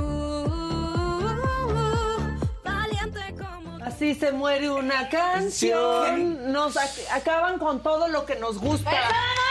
Es que Pero que. por quererse subir siempre, hagan algo diferente. Sí. Pero Creen su canción. Aunque no va, no va tan mal en las encuestas No. porque parecía que No. Delfina podía ir más Vas- arriba y Ha ido no. trepando, ido aparte ha ido trepando. subiendo. Va bien, Sí. pero todavía su nombre no suena. Entonces, bueno, pues ya hizo su canción. Ok. Este, Bueno, la foto del reforma de las de los dos. Los dos están llenos. llenos, sí. Llenos. Y en Texcoco. Es que Ajá. Se hicieron ahí ve en el espacio músculo, del se ve el músculo Sí. de los dos lados, Sí. eh, la verdad. Pobre Pero gente ahí Ale ha ido sol. subiendo, Sí. Alejandra ha ido Sí, subiendo. o sea, sí esperaría Morena Ale, ir más arriba. No la conozco, pero, Pero es es- chava, es claro. ¿no? Vale, está Sí. chava, la Sí, verdad. ahora que, estar, que esté ahí Chava, ¿no? Ella, y digas, ah, ok, y voltees y junto, o ser que esté Arturo Montiel, es como, mamá, mamá. Yo leía los encuestadores. Toda la banda, Ajá. toda la banda. Yo leí unos encuestadores que te decían que igual y podía ser el efecto de, de que estén haciendo las cosas muy bien, pero que ellos lo atribuían más a que van a empezar a conocer a Ale y por eso va a empezar a subir. Y Delfina, pues realmente está en su tope de que ya todo el mundo la conoce, entonces ella no y va a más en subir. Texcoco, que Ajá. pedía sus diezmo. Sí, Sí. el 10. Sí, El diezmo. no, o sea, de que Y que le hace su publicidad con el 10, ¿te acuerdas? Sí, ay, Bueno, claro. o sea, le que- hicieron su publicidad de que le ponían 10, así un sellito de maestra, y entonces aquí pusimos diezmo en Diezmo, Texcoco. sí, no. Sí, pero, pero bueno, está padre que sea joven y así, pero pues que vayan puros jóvenes. Que vayan puros jóvenes a tus eventos, Alejandra, es por tu bien. Sí. Y bueno, ¿ustedes por qué creen que está subiendo el huevo? ¿Por? Denme sus teorías. Este, Gripe hue- aviar, Por, por, a- Huelga. Por a huevo, por, por a huevo. Pues porque no hay más. están muy mal. ¿Por qué? Ricardo Sheffield tiene la respuesta. Es culpa de las gallinas. Ah, chihuahuas. Ay, tan precioso. Ponga. algo muy sabido, no ponen muchos huevos en invierno. Esto desde que nacieron las gallinas. No sabemos si fue primero el huevo o la gallina, eso no se ha resuelto.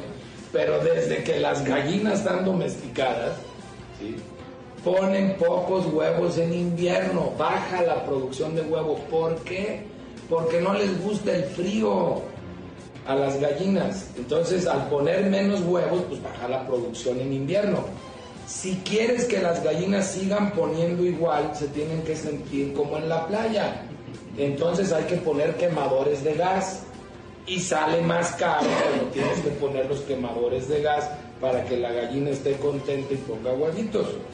Entonces, siempre se le llama aumento estacional, siempre ha aumentado de manera estacional el precio del huevo en invierno. Empieza a subir en noviembre. Sí, pero nunca había aumentado No así. están Y es por la gripe aviar. No están Pues mucho, ¿no? poniendo, Maca. El frío no las inspira. Es que no no, les gusta poner a en las frío, quieren poner en calor. O sea, sí, sí sube siempre en esta temporada, pero no sube así. Sí, claro. Sí, no, así no. Sí, no, O sea, así es no. desmedido. Es que ya en serio, en serio sí se pasó ahorita. No sabemos qué fue primero. El huevo, eso no se ha Eso sí. Ahora sí que el, el nos dijo el huevo y quien lo puso, literalmente. Y luego, este, alcaldesas que están trabajando duro, Lía Limón nos presumió sus ocho escalones en la alcaldía. Se hizo viral. Este es el acceso a un parque. A ver si no me pongo en la modesta. Por eso aquí vamos a hacer escalones para que los niños puedan llegar a su parque fácilmente. Bueno, pues como le prometimos a los niños para que puedan acceder a su parque y a su juego, ya quedaron. Ocho escalones nuevos en la Álvaro Obregón. Pero aparte arriesgó el físico. Físico, claro. Sí, se iba a Dijo, poner en la moda. Como mamá moderna, dijo, a ver si no me pongo en la moda. Bueno, pues obviamente Ay, este. Ay. Ay, sí, sí. O sea, nosotros exigiéndole tanto a nuestros alcaldes, o sea, que no haya permisos ilegales, construcciones ilegales, y ellos están haciendo lo que les Ocho toca. escalones. Ocho, Ocho escalones escalones. en una alcaldía. I am diploma. I am I am diploma. I am diploma. Bueno, y esto es para hacerlos enojar. El lunes sucedió en Insurgentes, en donde, pues, quien aparentemente, quienes aparentemente son taxistas, se le fueron encima a un policía, porque ya sabemos sí. que los policías no saben someter. Este, No. el policía resultó con lesiones y está en el hospital. Qué mal habla esto.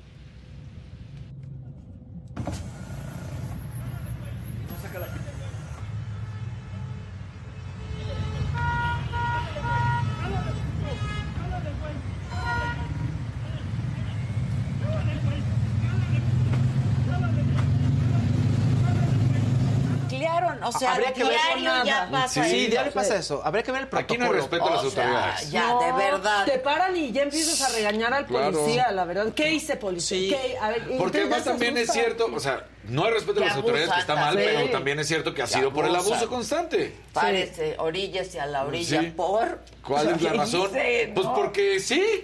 Luego Bueno, te pero da mira, miedo oye, pero está- la ventana, no, no, Sí, todo pero- mal. pero no pasa eso, nada. Eso, Sí, que eso son ya. historias diarias. Qué bárbaro, qué, Qué- pena. Y pues así, no los quiero Este confundir. país no es serio. No, no, no. Ay, es no, serio. No, hombre, somos un sketch. Pero no Bueno, puedes sacar la pistola así, pero nada más. Eso los sí es- quiero confundir. Porque ya vimos una de pobrecito policía y ahora vamos a ver Claro. una de pinche policía. Claro. Ya ven, es Y esto pasó en. Puebla porque decidieron detener a un cuate que iba pasando que porque era una revisión de rutina. No te pueden detener de la nada. Pues no es lo que digo. Pues y no. empezó a grabar y vean lo que le dice el poli. Esto sucedió en Puebla. ¿No? ¿Por qué? Porque no está permitido. No.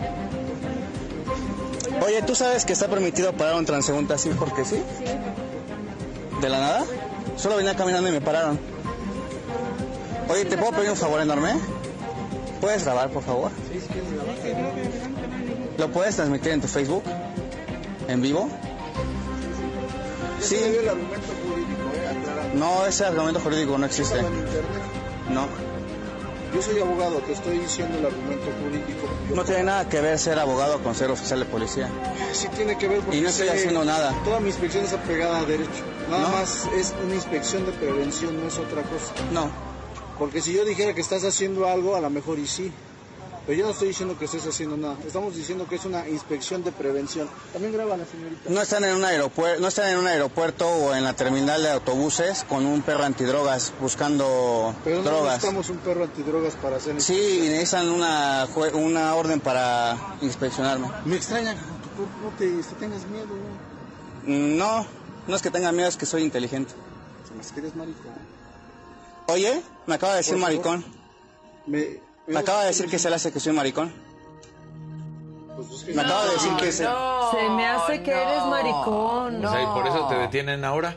Sí. Mira. Se me- o sea, no lo estaba deteniendo eso, pero relacionan otra vez el que tengas miedo con que seas maricón. Un No, policía que no, cree que te puede detener. No pueden. No pueden. No pueden. Y por eso la ¿Inspección gente reacciona así. Sí, sí.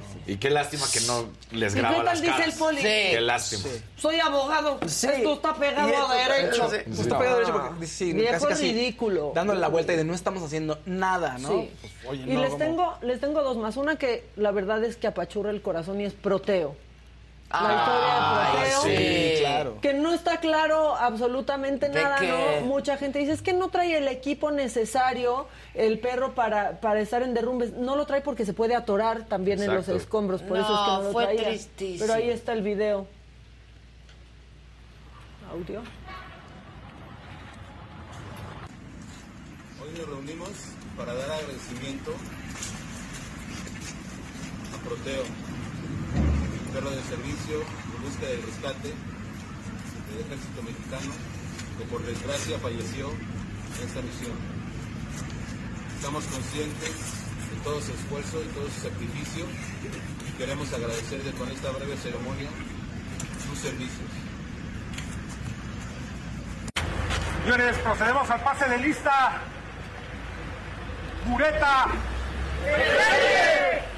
Biosfera. Presente. Balanceo. Presente.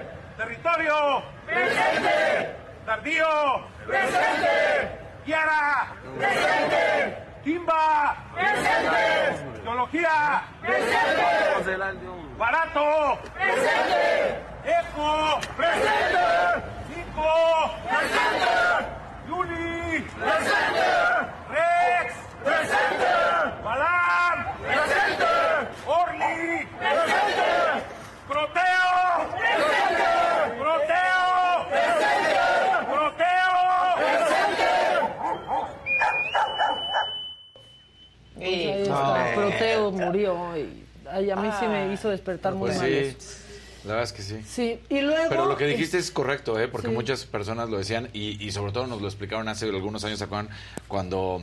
Este, Sí, con la Marina, con, la Frida. Marina, con Frida, que no, ellos no entran con todo este equipo porque se pueden atorar entre los Claro. escombros. Entonces ya- Sí, pero bueno, ya respondida esa duda a la gente.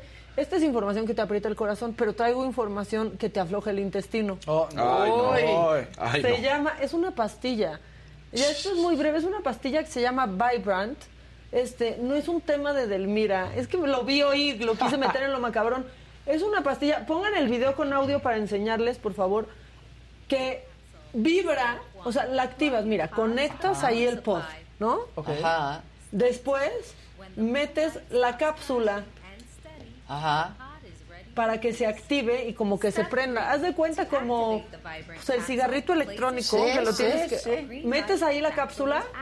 Cuando se pone verde, Es que ya está. es que ya está vibrando, te la tomas al dormir Y entonces va vibrando mientras tú duermes, activándote la tripa. Va trabajando. O sea, hace no que tiene mueva- medicina. Hace que se Solo mueva es tu... que vibra. Ajá. entonces te, la tomas, tu tú te colon. duermes. Te ayuda la entonces digestión. todo va gorgoreo, gorgoreo y en la mañana vas al baño y se va la pastilla. No. No está muy... Sale la pastilla. Sí, ya O la sea, pero te- desechas, ah, no ya. quiere decir, tienes que No, recuperar la no, pastilla. no, no. Ay, Ay, ay, ay, como- Sí, así como Te la tomas al otro día Pues es que es recargable. No. O Pero sea, es que te sí es vienen recargable. 30. Ah, Las sanitizas. pods, Sí, Ajá. son un, paquete de- de, capsulita. Entonces ya, y ahí te metes la pastilla. O sea, para la gente que sufre de eso no está mal, porque sí te mueve el claro. Y sobre todo está bien porque los, las otras Y medicinas no te andas hacen metiendo medicamentos flojo el intestino. Claro, claro. Ajá. Claro. Ah, Pues. Vibrant ya existe para que se les afloje la tripa bien bonito. Está bueno. Y está el muy Vibrant. cabrón. Está bonito, está bonito. No sé si lo defino como bonito, Bueno, útil. está Bueno, útil, útil, está útil. útil, sí. Sí. El chiste Ahí. es que sea inocuo en No, realidad. sí, O sea, exacto, que no haga nada. Hay que ver. Sí, no va a ser que te haga Hay vibrar que todo lo ver, demás. y digas, ¿qué. Aquí en el chat dicen, yo con un café tengo. Pues sí, pero hay gente que no. Gente que Hay no. gente que no, por más que coman fibra, por más que hagan esto, aquello, nada. Ay. Muy bien, muchachos. Bueno, vamos ahora con Jonathan Padilla. Está en el centro de acopio de la Embajada de Turquía, aquí en México, en, en Monte Blanco está, en las lomas de Chapultepec. Jonah, ¿cómo estás? ¿Qué están recibiendo ahí para la gente que quiera, que quiera apoyar? Buenos días, jefa. Pues para empezar, ¿no? Están recibiendo casas de campaña, están recibiendo también este víveres, eh, alimento pues enlatado. También están recibiendo cobijas, lo que son suéteres. Eh, esa- eso es lo que, lo que se está pues en este momento eh, pues recibiendo aquí. Cabe señalar que no están recibiendo eh, medicamentos, tampoco están recibiendo ropa. Estos los están enviando a la Universidad Panamericana, que está eh, por Insurgentes Mixcuac, en la Benito Juárez, para todos los que quieran traer pues medicamentos o en este caso ropa, váyanse directo a la Universidad Panamericana porque aquí no están recibiendo este tipo de, de ayuda. Aquí lo que está eh, eh, recibiendo, les repito, es este víveres, en este caso también productos de higiene personal como papel de baño, toallas sanitarias y principalmente casas de campaña y cobijas debido pues al clima que, hay pues en Turquía, ¿no? Eso es lo que se está diciendo. Cabe señalar también, jefa, que se reubicó el centro de atención que se encontraba en Monte Líbano, donde está la embajada de Turquía, y se ab- reabrió aquí en este, en este punto que es Monte Blanco en Lomas de Chapultepec. Para todos los que van llegando a la embajada de Turquía y lo ven cerrado, vénganse aquí a, Monte Blanco 1245 en Lomas de Chapultepec, donde están recibiendo esta ayuda eh, humanitaria para la gente de Turquía damnificada en específicamente. Cabe señalar que también si son del oriente de la Ciudad de México y, le- y queda un poquito lejos, también en Iztapalapa, en la macroplaza de Jardín Cuitláhuac, también se abrió un centro de acopio para todas las personas que quieran llevar. Ahí también se está recibiendo ayuda humanitaria para todos los damnificados, en este caso de Turquía y Siria. Eh, esto pues responde a que pues sí ha habido participación. Regularmente cada tres, cinco minutos hay personas que vienen y dejan eh, víveres. Sí hay buena participación en- aquí en la embajada, por lo que es bueno que la cultura de los mexicanos no, no, no, no termine de esta manera y sigamos apoyando a los damnificados en Turquía. Adela, por lo pronto es el reporte y aquí estamos. Bueno, pues qué bueno para que la gente pueda ir y apoyar. Eso se va a agradecer. Está haciendo muchísima, muchísima falta. Gracias, Jonah. Estamos pendientes. A, A la mí me da un gusto enorme saludarte, querido Bernardo Barranco. estás? ¿Cómo estás? ¿Estás fría? Estoy fría. Sí, hace frío aquí, ¿no? Pues Apaguen el aire, muchachos. ¿Cómo estás, Bien, muy bien. Aquí, Qué gusto. Muy contento presentar este Igualmente, libro. hace un rato que no nos vemos, creo, sí, ¿verdad? Sí, sí, sí. La última vez fue en, en las oficinas que tenías en Insurgentes. Ah, sí, en el Heraldo. Sí, sí, sí, sobre sí. pederastia clerical, que era- fue uno, de, Sí, de uno de mis tu, libros. Tu libro anterior. El libro ¿no? anterior sobre los depredadores. Y creo que con Maca, en tu ausencia, hice una- eh, me hizo una entrevista sobre la muerte de Benedicto XVI. Ah, sí, sí, sí, sí. Oye, y ahora esto, Bernardo Barranco, el regreso al infierno electoral, las elecciones del 2023 y el juicio final del PRI. Ándale. Que va a ser, ¿eh? ¿Qué el tal? juicio final del PRI. ¿Qué tal? Estoy entrando a uno de los temas que no te gustan para nada. No, que esto estás me encanta. estás totalmente... Pero el de pederastia clériga, me encantó ese libro también, con mucha Mira, información. este, eh, eh, bueno, no, para recordarte, yo fui consejero electoral, Electoral, sí. en el año 2005 al 2010, por ahí fue. Y la pasé las de Caín, ahí adentro. Por una estructura eh, electoral muy dominada por el PRI. Es decir, las estructuras electorales nunca dejaron de ser en el Estado de México lo que eran las antiguas comisiones electorales que eran manejadas por el Estado. Entonces fui parte de, de un consejo que entra de relevo por un escándalo que se llamó Cartonera, en donde, eh, por decirte algo, los materiales electorales que valían 30 millones de pesos de aquel tiempo fueron cotizados en 300 millones de pesos y todos se distribuyeron desde partidos políticos, consejeros, se, se escala este escándalo renuncian los consejeros y entramos nosotros, que fueron, fuimos consejeros no priistas, la mayoría. Ok. Pero además de, de- no fue mucho, ¿eh? porque no pudimos hacer gran cosa. O sea, el sistema es duro, rudo, y para mí fue un infierno. Híjoles. Para mí fue un infierno. Entonces, este libro forma parte de otro que escribí que se llama El infierno electoral, las elecciones en el Estado de México, que evaluaron todas las trapacerías que se hicieron en el 2017 que permitieron que Alfredo del Mazo fuera, gobernador. gobernador. ¿no? Trapacerías como cuáles? Pues la sustitución eh, en las casillas de, hasta cuatro funcionarios, imagínate nada más, ¿no? Que tú capacitas a gente y a la hora de la hora por- Llegan otros. entran otros que están en la fila porque no aparecen, algo pasó. Ok. Desde, el- recordarás la violencia o el terrorismo electoral, cómo no. los, las cabezas de puerco que eran Sí, aventadas no, y tal, este, los programas sociales, eh, las, las 100 visitas de altos funcionarios de Peña Nieto, eh, eh, eh, Rosario Robles, el pivote que fue ¿no? Para eh, los programas, en fin, Como todas es- secretaria de Desarrollo, desarrollo Social. social. Todas esas trapacerías fueron las que en el infierno electoral 1 eh, planteamos. Y todos los que escribíamos éramos, habíamos sido autoridades electorales. Ya. ¿no? En este caso, tú coordinas el libro otra vez. Y es diferente el libro. Ya no es sobre lo que pasó, Es lo que viene. lo que está pasando. Lo que está pasando.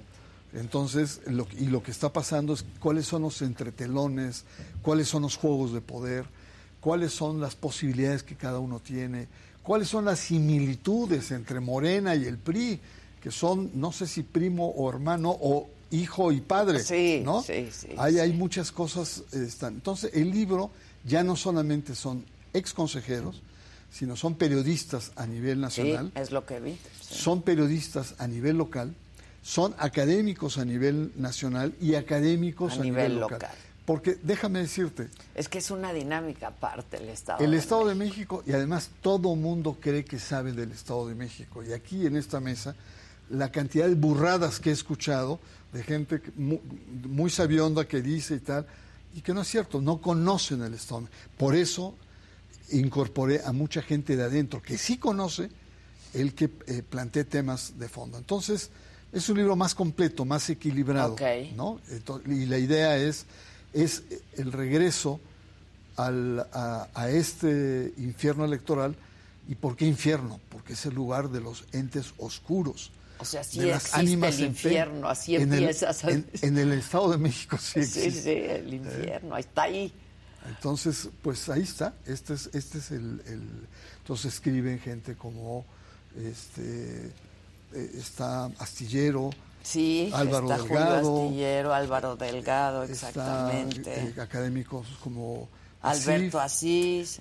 Gabriel Corona, ¿no? En fin, Gabriel varios Corona, que están ahí. sí. ¿no? Y- ¿Y qué es lo que está pasando? Cuéntanos un poco, ¿qué ves que está pasando en el Estado de Bueno, pues los entretelones son realmente importantes, ¿no?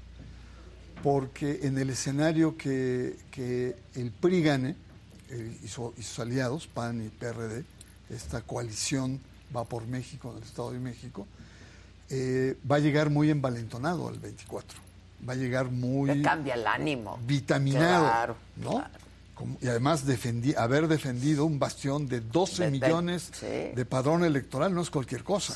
Son varios países de Centroamérica, son es Chile, es eh, Paraguay y Uruguay juntos, ¿no? claro, o sea, las dimensiones son Es distintas. grande. Ese es uno. Y la otra, ¿qué pasa si pierde el PRI? Si pierde el PRI, se queda como partido chiquito. ¿Tú te imaginas después de lo que hemos vivido, 70 años en el poder, un PRI todopoderoso, soberbio, ¿no? Mandón, eh, y ahora al nivel del PRD o a nivel del Sí, Verde, o sí. qué, qué va? ¿Y cómo van a llegar al 24? 24. ¿No? ¿Y ¿Para qué lo va a necesitar el PAN y para qué lo van, no? Morena va a llegar fortalecido, va a llegar muy fuerte y probablemente sea determinante eh, para el 24. Entonces hay mucho en juego. Digamos que para el PRI, y disculpa la analogía de mi Sí. otra parte de mi profesión, es, eh, es una especie de apocalipsis. Es una elección apocalíptica para el PRI. El PRI se juega todo en esta elección. La vida. La vida. La vida. y los personajes que están eh, que, que pululan también forman parte de esta de este elenco estelar del infierno electoral. ¿no? Oye, ¿y cómo viste, por ejemplo, los cierres de precampaña ayer en Texcoco de Delfina y de Alejandra del Moral? Pues mira, Delfina en su papel, ¿no? Una mujer popular que se identifica con la mayor parte de los mexiquenses, pobres, que apenas les alcanza, que, y hablando de que va a poner fin a la corrupción, de que 100 años de oscuridad, ¿no? Un tono sereno, ¿no? Tranquilo. Eh, Alejandra, pues casi, casi como, como Kenia, ¿no? Gritoneando y hablando. Y festiva, que sí, además, tal, festiva. ¿no? Muy, muy, muy energética, ¿no? Este, Bueno, es una mujer joven, yo lo decía aquí hace y un rato. y de ¿no? clase media, eh, viene de una estirpe política, tú la has entrevistado acá, eh, pero con una narrativa muy compleja. ¿Qué proyecto de Estado va a plantear cuando ha estado su partido 93 años en el poder y no ha solucionado Los grandes problemas que tiene el Estado de México, inseguridad, el tema de violencia, los temas de pobreza, de distribución, pero sobre todo la corrupción que ha acompañado, ¿no? Una pequeña élite que ha Que estaba toda esa élite ayer, ahí, ¿eh? estaba ahí, ¿no?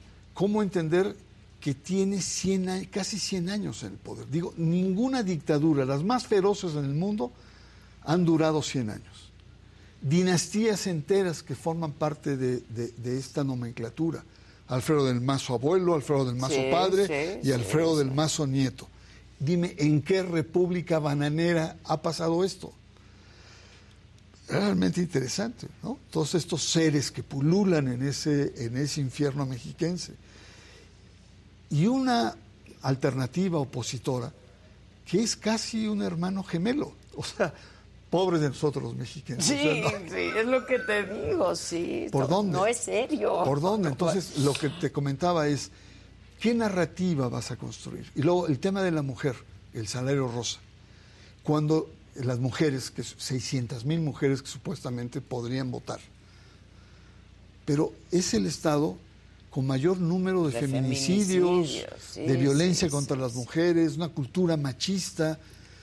Ay, no está tan fácil la narrativa. Y luego cuando Alejandra se codea con, con puros seres semipuros en el mundo infernal, como sería eh, eh, Montiel de un lado y pues, otro Alito, sí. ¿no? ¿Qué mensaje se está dando cuando quiere hablar que va a haber un cambio? ¿Cambio de dónde o para qué? ¿Cómo se va a dar? No, la tiene difícil Alejandra. La tiene más fácil Delfina, Delfina. ¿no? Que sería Por, como... la, por las circunstancias. Así claro, es, ¿no? Así es. Entonces, está muy ¿Cómo, interesante. cómo le va a afectar a Delfina lo del diezmo famoso en Texcoco? Bueno, ya lo han estado defendiendo, que, que ella no Que no era para ella. Igualmente eh, con la cuestión de la, de la, de la AFI, ¿no? Eh, y que en todo caso ya está juzgado. Es, es caso juzgado y es a Morena, a, los, a, a la estructura del partido, a la cual se le multa. Y se le, eh, digamos, Se le exime.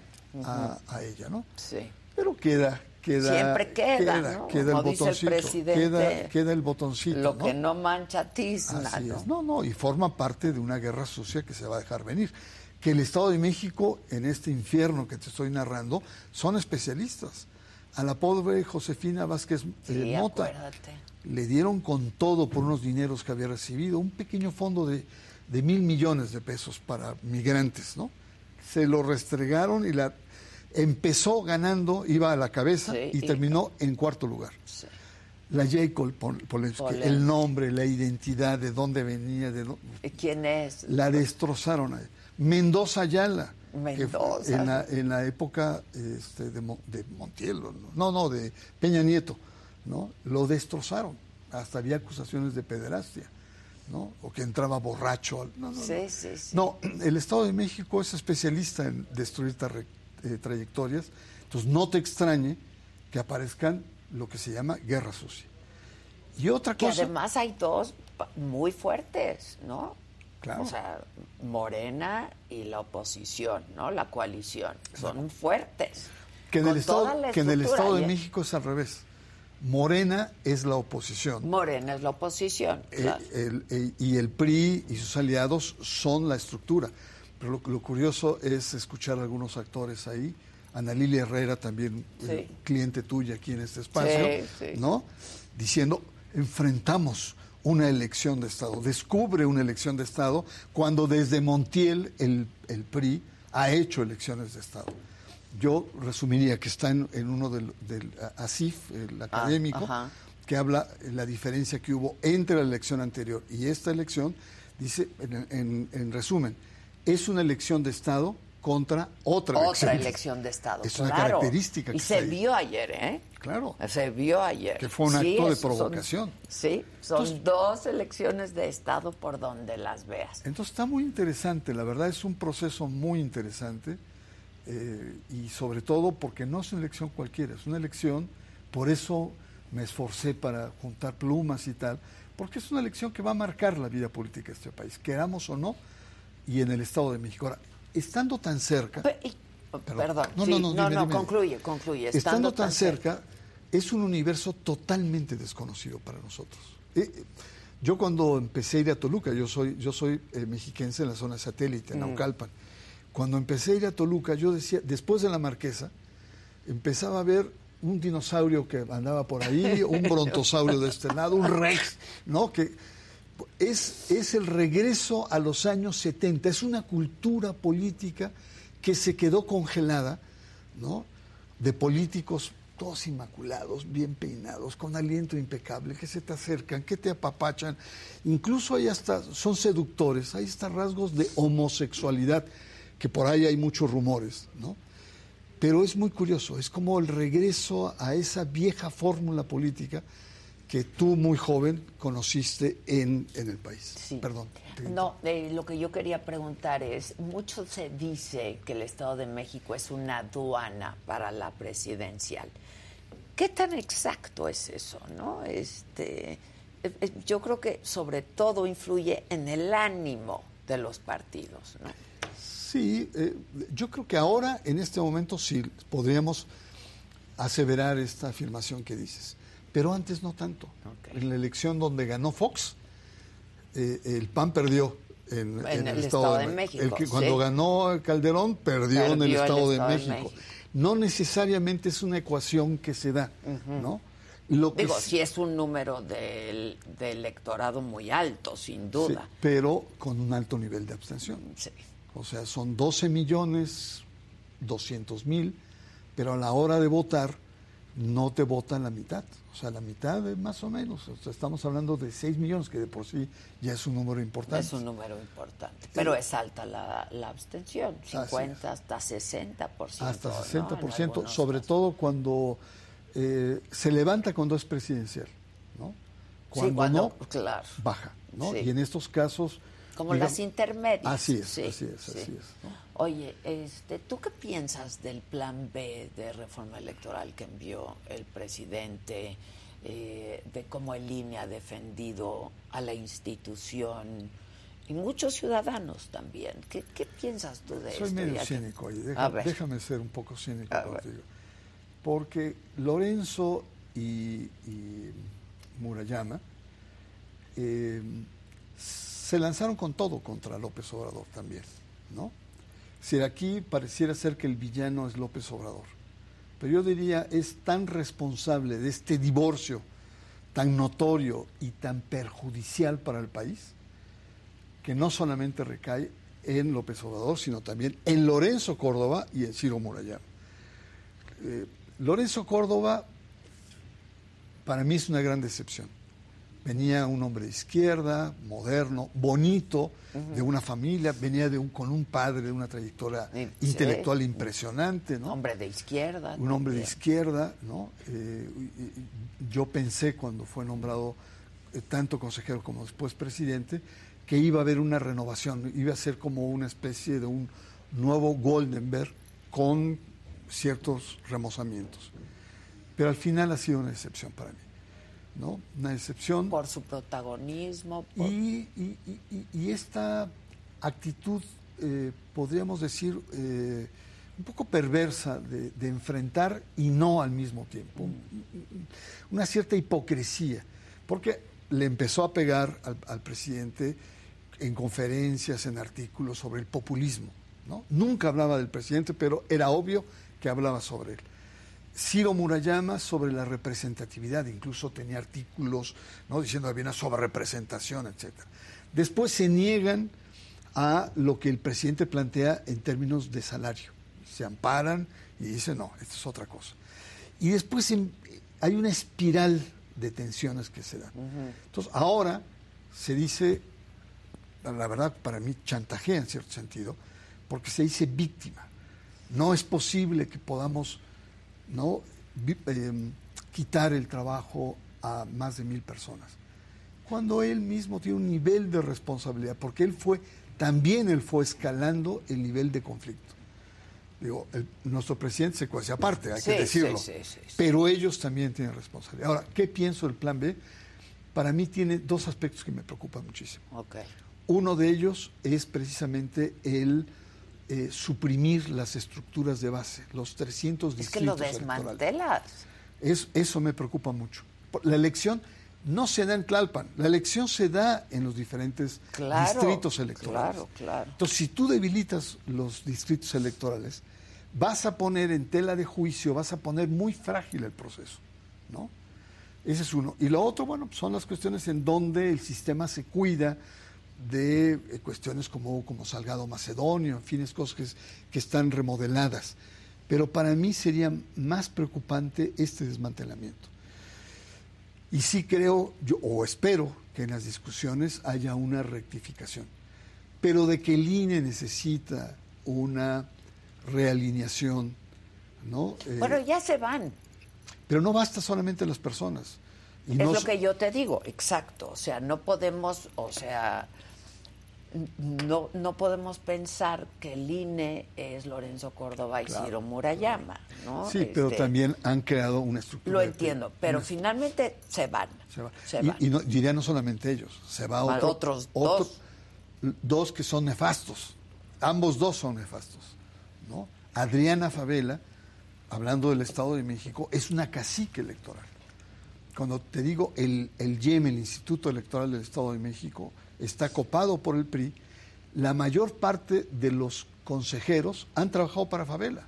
Favela es una... Y ella, desde el... de- no sé cómo, o bajo qué fórmulas, pero ha colocado su gente ahí. Ya. Favela es la que manda en el Instituto Electoral del Estado de México y bueno, todos sabemos su trayectoria periodista. Entonces, digamos, se van cuatro que eh, ya, digamos, no solamente son incómodos, sino hasta cierto punto son disfuncionales al, eh, al sistema. Ahora, ¿quién va a venir? Solo Dios sabe. Solo. Dios sabe, sí, Yo solo Dios cruzo sabe. los dedos y, y- y pongo alguna veladora para que venga gente decente y gente Porque que ponga... la verdad es que el INE como institución, que está hecho en su mayoría, ¿no? Eh, por ciudadanos, este pues es perfectible sin duda, Totalmente. pero ha hecho la tarea. ¿no? Ahora, el, para mí el gran, la gran falla de Lorenzo Córdoba ha sido la de eh, nombrar funcionarios electorales, consejeros electorales de adentro. Es decir, de esta, yo le llamo godines electorales, tanto de los tribunales, de los eh, OPLES, como del propio instituto. Y entonces el, el- el- el drama es que es desde adentro y esto ha permitido o ha propiciado un alejamiento de la sociedad. No necesariamente los consejeros son ciudadanos, digamos, con una cierta sensibilidad social, con un Sí, sí, cierto vínculo, etcétera. Son burócratas electorales que ven por sí mismos. ¿no? Entonces, el gran drama que Lorenzo Córdoba ha propiciado es la autorreferencialidad del instituto. Es un instituto que se alimenta de sí mismo. Y el riesgo, como toda autorreferencialidad, es aislarse de la sociedad. Ahí sí creo que hay que sacudir todo eso. Y realmente, como en la época de Waldenberg, de Granado Chapa, de nombrar ciudadanos que puede ser que no sean sabios en lo electoral, pero su prestigio, su trayectoria, la ponen sobre la su, pre- su, su- presencia. Tenemos que regresar a, a un modelo así, ¿no? Y no Ahora, tener... no es el modelo del que se está hablando para seleccionar a nuevos consejeros, o sea, casi casi al azar, ¿no? Sí, lamentablemente. No, por eso creo que se requiere, pero no hay el clima político para hacer eso. O sea, eh, eh, la, la polarización lleva... Ni te esto. alcanza el tiempo. No, o amas al, al YEM o lo odias. No, no- no puede haber algo intermedio en donde digamos, a ver, vamos a poner calma, ¿no? En un clima constructivo, de serenidad. No, está crispado. No, no de, de- de venganzas o de, o de protagonismos, como es lo que le ganó a Córdoba, sino con mucha racionalidad repensar el modelo. Pero, pero López Obrador tiene razón, tenemos uno de los sistemas electorales no solamente más caros, más bu- burocráticos, cerca de 20 mil personas, o 27 mil, yo ya no, no sé, pero es un mundo de gente. Ahora, la mayor parte es gente que gana poco y que es de a pie, que Sí, está abajo. sí, sí, sí, El problema está en esa élite burocrática que además se sienten pues la plus ultra del conocimiento electoral. Cuando tú y yo sabemos que, qué significa un instituto. Lo más sencillo es administrar un proceso electoral, contar tu voto y contarlo bien. Eso es la esencia de un instituto electoral, pero hay tal desconfianza que le hemos dado tal revuelo y tal y tal recovecos que es, realmente una legislación absolutamente bisagra, Sí, bizantina, absoluta, sí, pero, que solamente mentes oscuras pueden entender cómo se da todo este. La verdad, tú ves un artículo y lo ves el otro, y luego las interpretaciones, las precampañas que acabamos de pasar, ¿no? Todo muchas precampañas. Pero precampañas con un solo precandidato. Exacto, sí, sí, sí, sí, sí. Las precampañas son cuando, pues, una especie de interna, Son, ¿no? ca- Cuando son hay- campañas disfrazadas. Sí, sí, Entonces, sí, ¿Para sí, qué sí. le hacemos a tanto a cuento? Bueno, pero es forma parte de todos esos recovecos. Hemos creado un monstruo, un Frankenstein, que tenemos que simplificar, ¿no? Y solamente para simplificar hay que tener mayor confianza en los actores. El problema de fondo es que estos actores políticos, a muchos de los que vienen aquí a esta mesa y discuten y hablan y dicen, pues es la gente menos reconocida y menos calificada por la sociedad. La bola de tramposos. ¿no? Híjole, es una bola de tramposos. Ahora, pues ya también está a la vuelta de la esquina la presidencial, ¿eh? Entonces yo por eso también hay preocupación de lo que se quiere hacer ahora con la reforma electoral, ¿no? Porque pues va, va a haber ahí una especie de limbo en donde pues no se va a saber qué hacer en todo caso, ¿no? Si la Corte no resuelve rápido, Va- varios filtros. Todavía hay un filtro intermedio. Antes de que se apruebe finalmente puede haber algunas, digamos, correcciones. Bueno, en el Senado no, no, no, no, no ha pasado. Pero puede ser en la Está Cámara de Diputados, que regrese, en fin. Luego tenemos, tenemos también el- los tribunales que pueden, digamos, eh, corregir algunas fallas, ¿no? Y yo creo que también está en la actitud de Morena, o sea, estos meses han sido de muchas observaciones, críticas, pero ante todo está la presión social. presión de ciertos medios, ciertos eh, analistas y eh, las calles, que son ciudadanos que tienen un peso y que a no ser que haya una desconsideración o un autoritarismo absoluto, pero yo espero que, que pudiera darse una mayor flexibilización en algunos puntos críticos. Algunos. A mí me preocupa mucho ¿no? Eh, desarmar. No me preocupa que desarmen Tlalpan. Ahí hay demasiados burócratas Sí, no, que lo saquen. ¿Qué va ¿no? a pasar? Empezando- la gente no va a ir a votar. Empezando por el secretario, que lleva, ¿qué? 18 años lleva ahí. Por amor de Dios, tiene que haber una renovación. El Córdoba también lleva como 14 años. Sí, tiene que haber una cierta renovación. Pero me preocupan las estructuras distritales. Sí, las estructuras distritales son las que no se ven, pero son las que hacen las elecciones. Capacitan a los ciudadanos, ¿no? sí, sí, supervisan, promueven a nivel local el sentido este, del voto, ¿no? Son los que amortiguan los golpes locales y las disputas en los partidos. Sí estoy preocupado po- por, esa parte. Las otras se podría negociar, pero esa sí creo que es Sí. mortal. Oye, este, este libro es solo para mexiquenses. No, no, no. Este, explícanos. Mira, este libro eh, eh, eh, parte de esta hipótesis, ¿no? Que la, la- el proceso electoral del 24 pasa por acá, ¿no? Y pasa, entonces los analistas aviondos a nivel nacional hacen sus análisis, ¿no?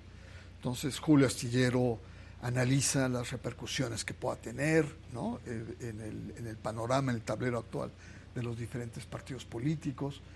Eh, eh, Álvaro Delgado eh, eh, analiza partido por partido de cuáles son los diferentes escenarios que se pueden presentar. Entonces, eh, eh, es, es para, para politólogos también. Eh, así es lo que hace es una eh, comparación de qué pasó, qué pasaba antes, por ejemplo, en la elección del 17, y ahora cómo se presenta en la elección. Ya. Totalmente diferente, lo que hablamos hace un momento. está, está cambiado el juego. Está, está, está. está totalmente cambiado el juego, ¿no? Co- Como lo que ha pasado en el país. Tienes a un eh, académico como Gabriel Corona, y Gabriel Corona lo que te dice es cómo entender al grupo político más poderoso del país, que es el Grupo Atlacomulco, que es un eufemismo, la verdad es, no es que sean de Atlacomulco todos, Sí, claro, sino es- claro. Es, es el grupo, digamos, un paraguas que, eh, digamos, eh, destila una cultura política. Entonces, ¿por qué son tan poderosos? Y la explicación que, que da es sensacional. ¿Qué es? Porque eh, están muy, cerca, muy cercanos a la Ciudad de México, ¿no? A las políticas federales, a la cultura de la Ciudad de México. Y entonces se pueden ellos desgarrar, este, medio matar, eh, eh, discutir a fondo claro, entre ellos. Pero cuando llegue el momento, todos, Todos se alinean. sí, todos, Todos sí, se alinean. eso es. ¿Por qué? Porque ha sido la forma de sobrevivencia frente a una cultura federal centralizada que bien los pudo haber avasallado como a otras, eh, a otras entidades. Estoy pensando, estoy pensando Puebla, que son rudos los poblanos, Tlaxcala, Hidalgo, etcétera, ¿no? Entonces es, es una actitud, y además en Toluca odian a los chilangos. Ahí es un odio, pues no mexiquense, más bien es un odio jarocho. Jarochos, yo te iba a decir, sí, claro. ¿no? Entonces, y esa parte que puede ser muy simple, te eh, coloca en el centro del debate el por qué es un grupo que a pesar de todo se ha mantenido cohesionado a lo largo de la historia. Entonces, muy Que se ha interesante. mantenido, Entonces, bueno, sí, y ahí hay, y- y, interesante, lo de adentro también es cómo manipulan medios de comunicación, en fin, muchos otros aspectos. Entonces, yo sí invitaría... Y ahora las redes sociales entran al juego también, Totalmente, ¿eh? totalmente. totalmente, es un totalmente, sí. factor importantísimo ya que juega, ¿no? Así es. Oye, ¿y cómo ves el 2024? Oye. Yo lo veo complejo, lo veo complejo. Eh, eh, primero hay que ver lo que pasa en el Estado de México, Que en ya ese va a orden, pasar, ¿eh? Ya y, no y en falta Chihuahua, nada. y en Chihuahua. Entonces depende mucho de cuál sea el resultado, el que se plantee. ¿Cómo lo veo? Coahuila. de lo que Eh, pasa perdón, en pero Coahuila. Chihuahua no- no sé por qué tengo No Coahuila. te preocupes, Coahuila. pero lo tengo así, es una especie de cruce, así, totalmente Coahuila. Eh, ¿Cómo lo veo? Eh, yo realmente hasta ahora no veo la oposición. Sí, no, no. Mucho se dice y mucho plantea, y creo que tú te escuché un, un- un comentario de esos, que además cada vez te sale mejor, la Hombre, verdad. muchas No, en gracias. serio, yo cuando te conocí de política no tenías, pero no, Empezaba, no mucha pues, idea tenías. no, empezamos hace que nos conocimos hace 30 años. 30 30 años, años. y ahora estás Con la hecha- visita del Papa Juan Pablo, ¿te acuerdas? Sí, claro. Ahí nos claro, conocimos. Claro, y hablábamos mucho de religión y tal, pero pero no, lo tuyo no era no era lo político. Más social, Y ahora sí. estás hecha una, una, una Ay, sable filoso ahí. Pero yo, la verdad, no veo, eh, eh, primero no veo un acuerdo, ¿no? No veo un candidato que tiene que ser ca- carismático, comunicador y que tiene que ten- tener claridad. La verdad no lo veo. Entonces... eh, a- En la oposición. En la oposición. Y, y- Eh, En el otro tampoco, pero, pero están más, más afilados. El, el poder los, los están más vibrosos, están Mm. más eh, en lo suyo, ¿no? Un Ebrard, eh, Claudia. Claudia, yo me quedaría ahí. Ricardo, la verdad no veo, más bien más veo conflictos internos. Pero, Adán Augusto, ¿eh? que yo no lo descartaría. pues yo la verdad no, no, o sea, hay muchas muchas veces en el mundo religioso, perdón que me No, traslape. bueno, es lo tuyo. Dicen, dicen que para ser obispo hay que parecer Parecerlo. obispo. Adán Augusto, para ser presidente, tiene que parecer presidente. Y no parece presidente, parece primo hermano del conde Drácula, eso sí, ¿no? Eso parece. pero no, no le veo empaque, pues. Puede ser que sea muy talentoso, este, que, pero, pero se, se requiere empaque, ¿no? A Ebrard sí tiene empaque. Incluso la Claudia también tiene empaque. ¿Cómo lo veo? Pues depende primero de lo que pase acá y depende de la lucidez que pueda tener la oposición. Que pareciera ser que Alito, con todo encima, a pesar de que aquí ya parece ser que hiciste que, que se conciliaran, ¿no? Este Alito con, con eh, Osorio, Osorio ¿no?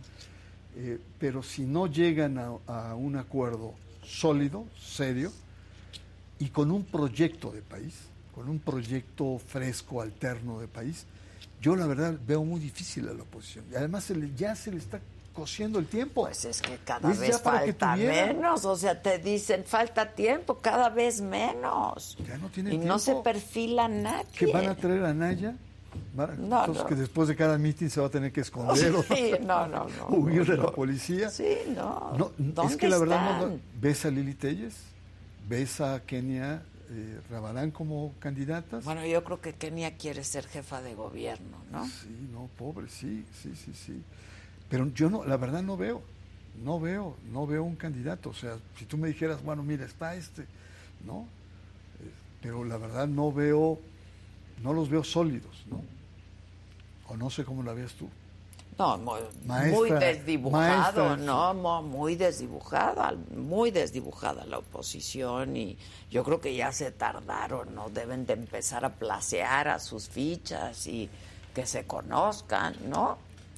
Este, sí, Y las oficiales están ya más que, que pues claro, y le siguen y le van a seguir, por supuesto, ¿no? Entonces sí veo complicado para la oposición, sí veo complicado para la oposición. Y si el plan B avanza... Ahora, nadie va a ganar como López Obrador, ¿eh? Yo creo. Pues sí, no, no, claro. O sea, López Obrador hay uno. Sí, sí, sí, sí, sí. Sí, sí, sí.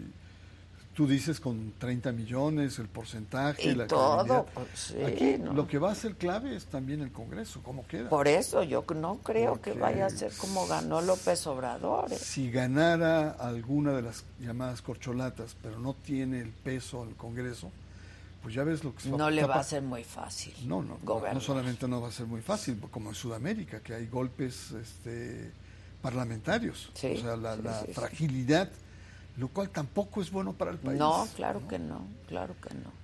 No, no, no estamos viviendo, ¿no? Entonces a lo mejor podemos eh, extrapolar o, o- o exportar el concepto de infierno electoral, no solamente del Estado de México, Sí, no, sino 2024. a nivel federal. Que va a ser además una elección grandotota.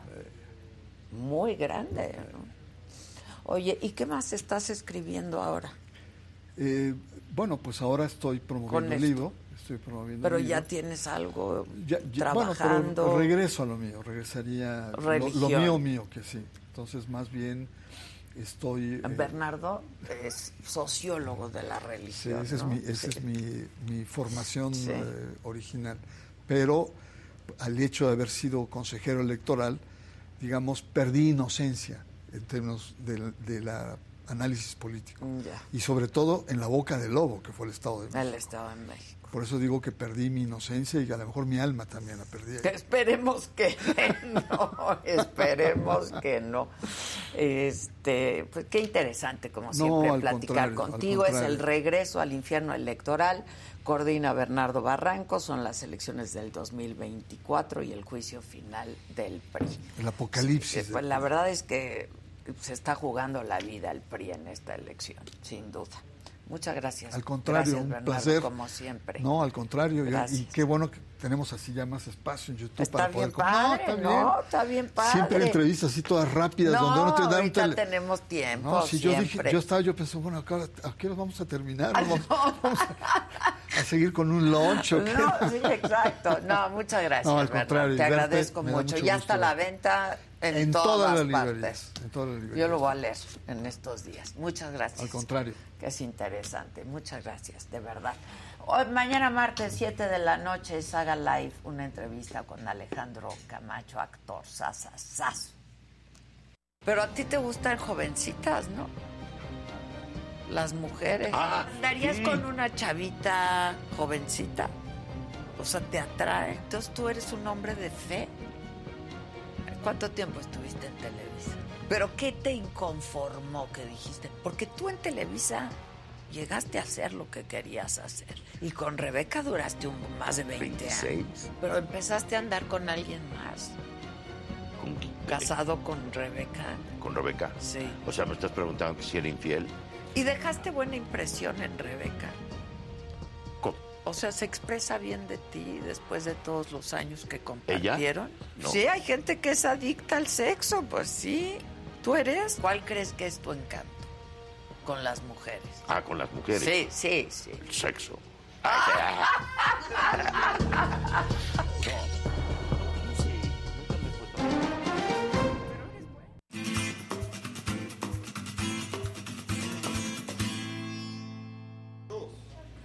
Hola, amigos. Hola, El ¿cómo que estás? sigue, por favor. El siguiente, por favor. A la silla siguiente. caliente, A la- a la silla caliente. La sí silla, quedó, por sí favor. quedó calientita. Este, pues eh, fíjense que hoy va. Lo tendría que hablar la semana que entra, pero no da tiempo. Ok. Entonces es que cae en una fecha muy mala. Entonces los empiezo a contar ahora. Oye, ahí me habla Brianna, que no Rihanna. Brianna. Bri, Brianna, Bri, Brianna. Es Bri, no Riri. Ok, perdón, te interrumpí. ¿Por, por qué? A ver, a ver, a ver si adelante con las imágenes. ¿Te gustó Brianna? Sí, sí, estuvo bien, estuvo chistoso, está padre. Se me hizo menos de flojera que la vez pasada. O sea, la vez pasada. ¿Con los raperos? Sí, no, no. Sí, Dios mío, no. A mí me gustó más esto. Sí, a mí también. Está bien, está juvenil y todo. La muchacha no saca otro disco, pero como saca bebés, Oye, entonces va Pero no respetó la Los raperos del año pasado estuvieron buenísimos. A mí sí me gustaron, la Sí, verdad. Es que es para otra generación. A mí me Nosotros, gustaron también los nosotros somos más Sí, de Rihanna sí, para acá. sí, sí. Ah, A mí sí, a mí De este lado de la mesa. Rihanna, la verdad. De Adela para acá. Sin duda. Más teenager. es más Sí, sí, sí. O sea. Eminem ya, ya fue Snoop Dogg también. Bueno, Pues sí. En serio, el otro día, o sea, imagínate tú Eminem y todas, Eminem y todas esas cosas. Eminem, no Tus- Eminem. tus La Emanems. luneta. La época en la que oíamos eso en, pues, en todos Sí, los sí, medios sí.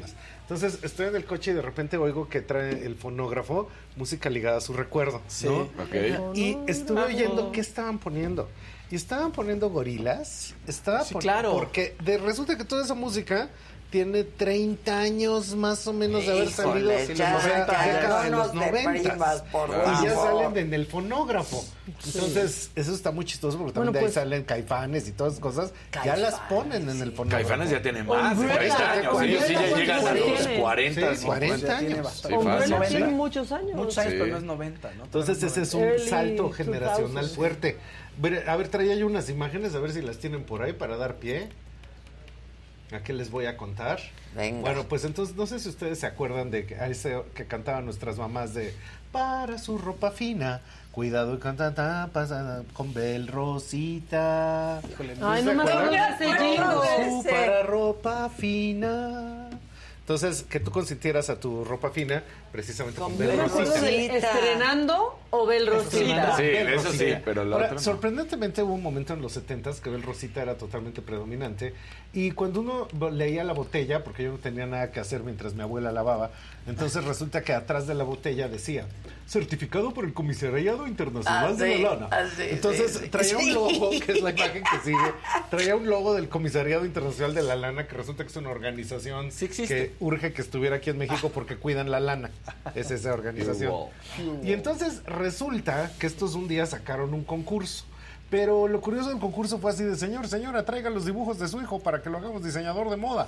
¿No? Esto fue en la década de los 50 y esa señora que está ahí es la señora Mathieu eh, Saint Laurent. Entonces resulta que esa señora y ese bebé gordito que está ahí, ese bebé gordito Yves es Yves Saint Laurent. Ah, y su mira. mamá era un, es un personaje verdaderamente impresionante la mamá de Saint Laurent. Se ha investigado mucho, yo creo que la señora es mexicana, porque resulta que el chavo pues se la pasaba haciendo dibujos. Ellos vivían en, en Andorra, ¿no? Este eh, y resulta que ella estaba muy preocupada porque luego lo- cada tercer día llegaba el chamaco así, la camisa del uniforme toda desgarrada, así el ojito morado. Y ahora, mijo, ¿qué te pasó? No, pues me bulearon, mamá.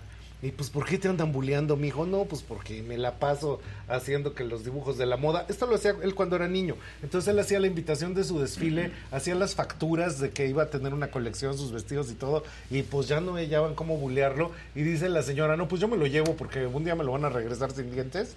Y la señora se va a París con el chamaco. Y entonces la señora diario se salía con el portafolio, todos los ¿Vivían dibujos. en Andorra? Sí, en El África. Principado. Sí, al principio. Y entonces este se iba con los dibujos a este a, a, pues a enseñarlo en las revistas y a todas las cosas, así de mi hijo hace moda, ¿no?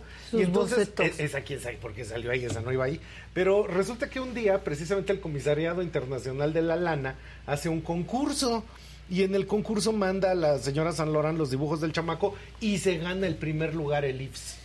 Entonces, este es como de 17, 18, y ahí está la señora San así de, "Ay, ya ven como mi hijo sí la hace.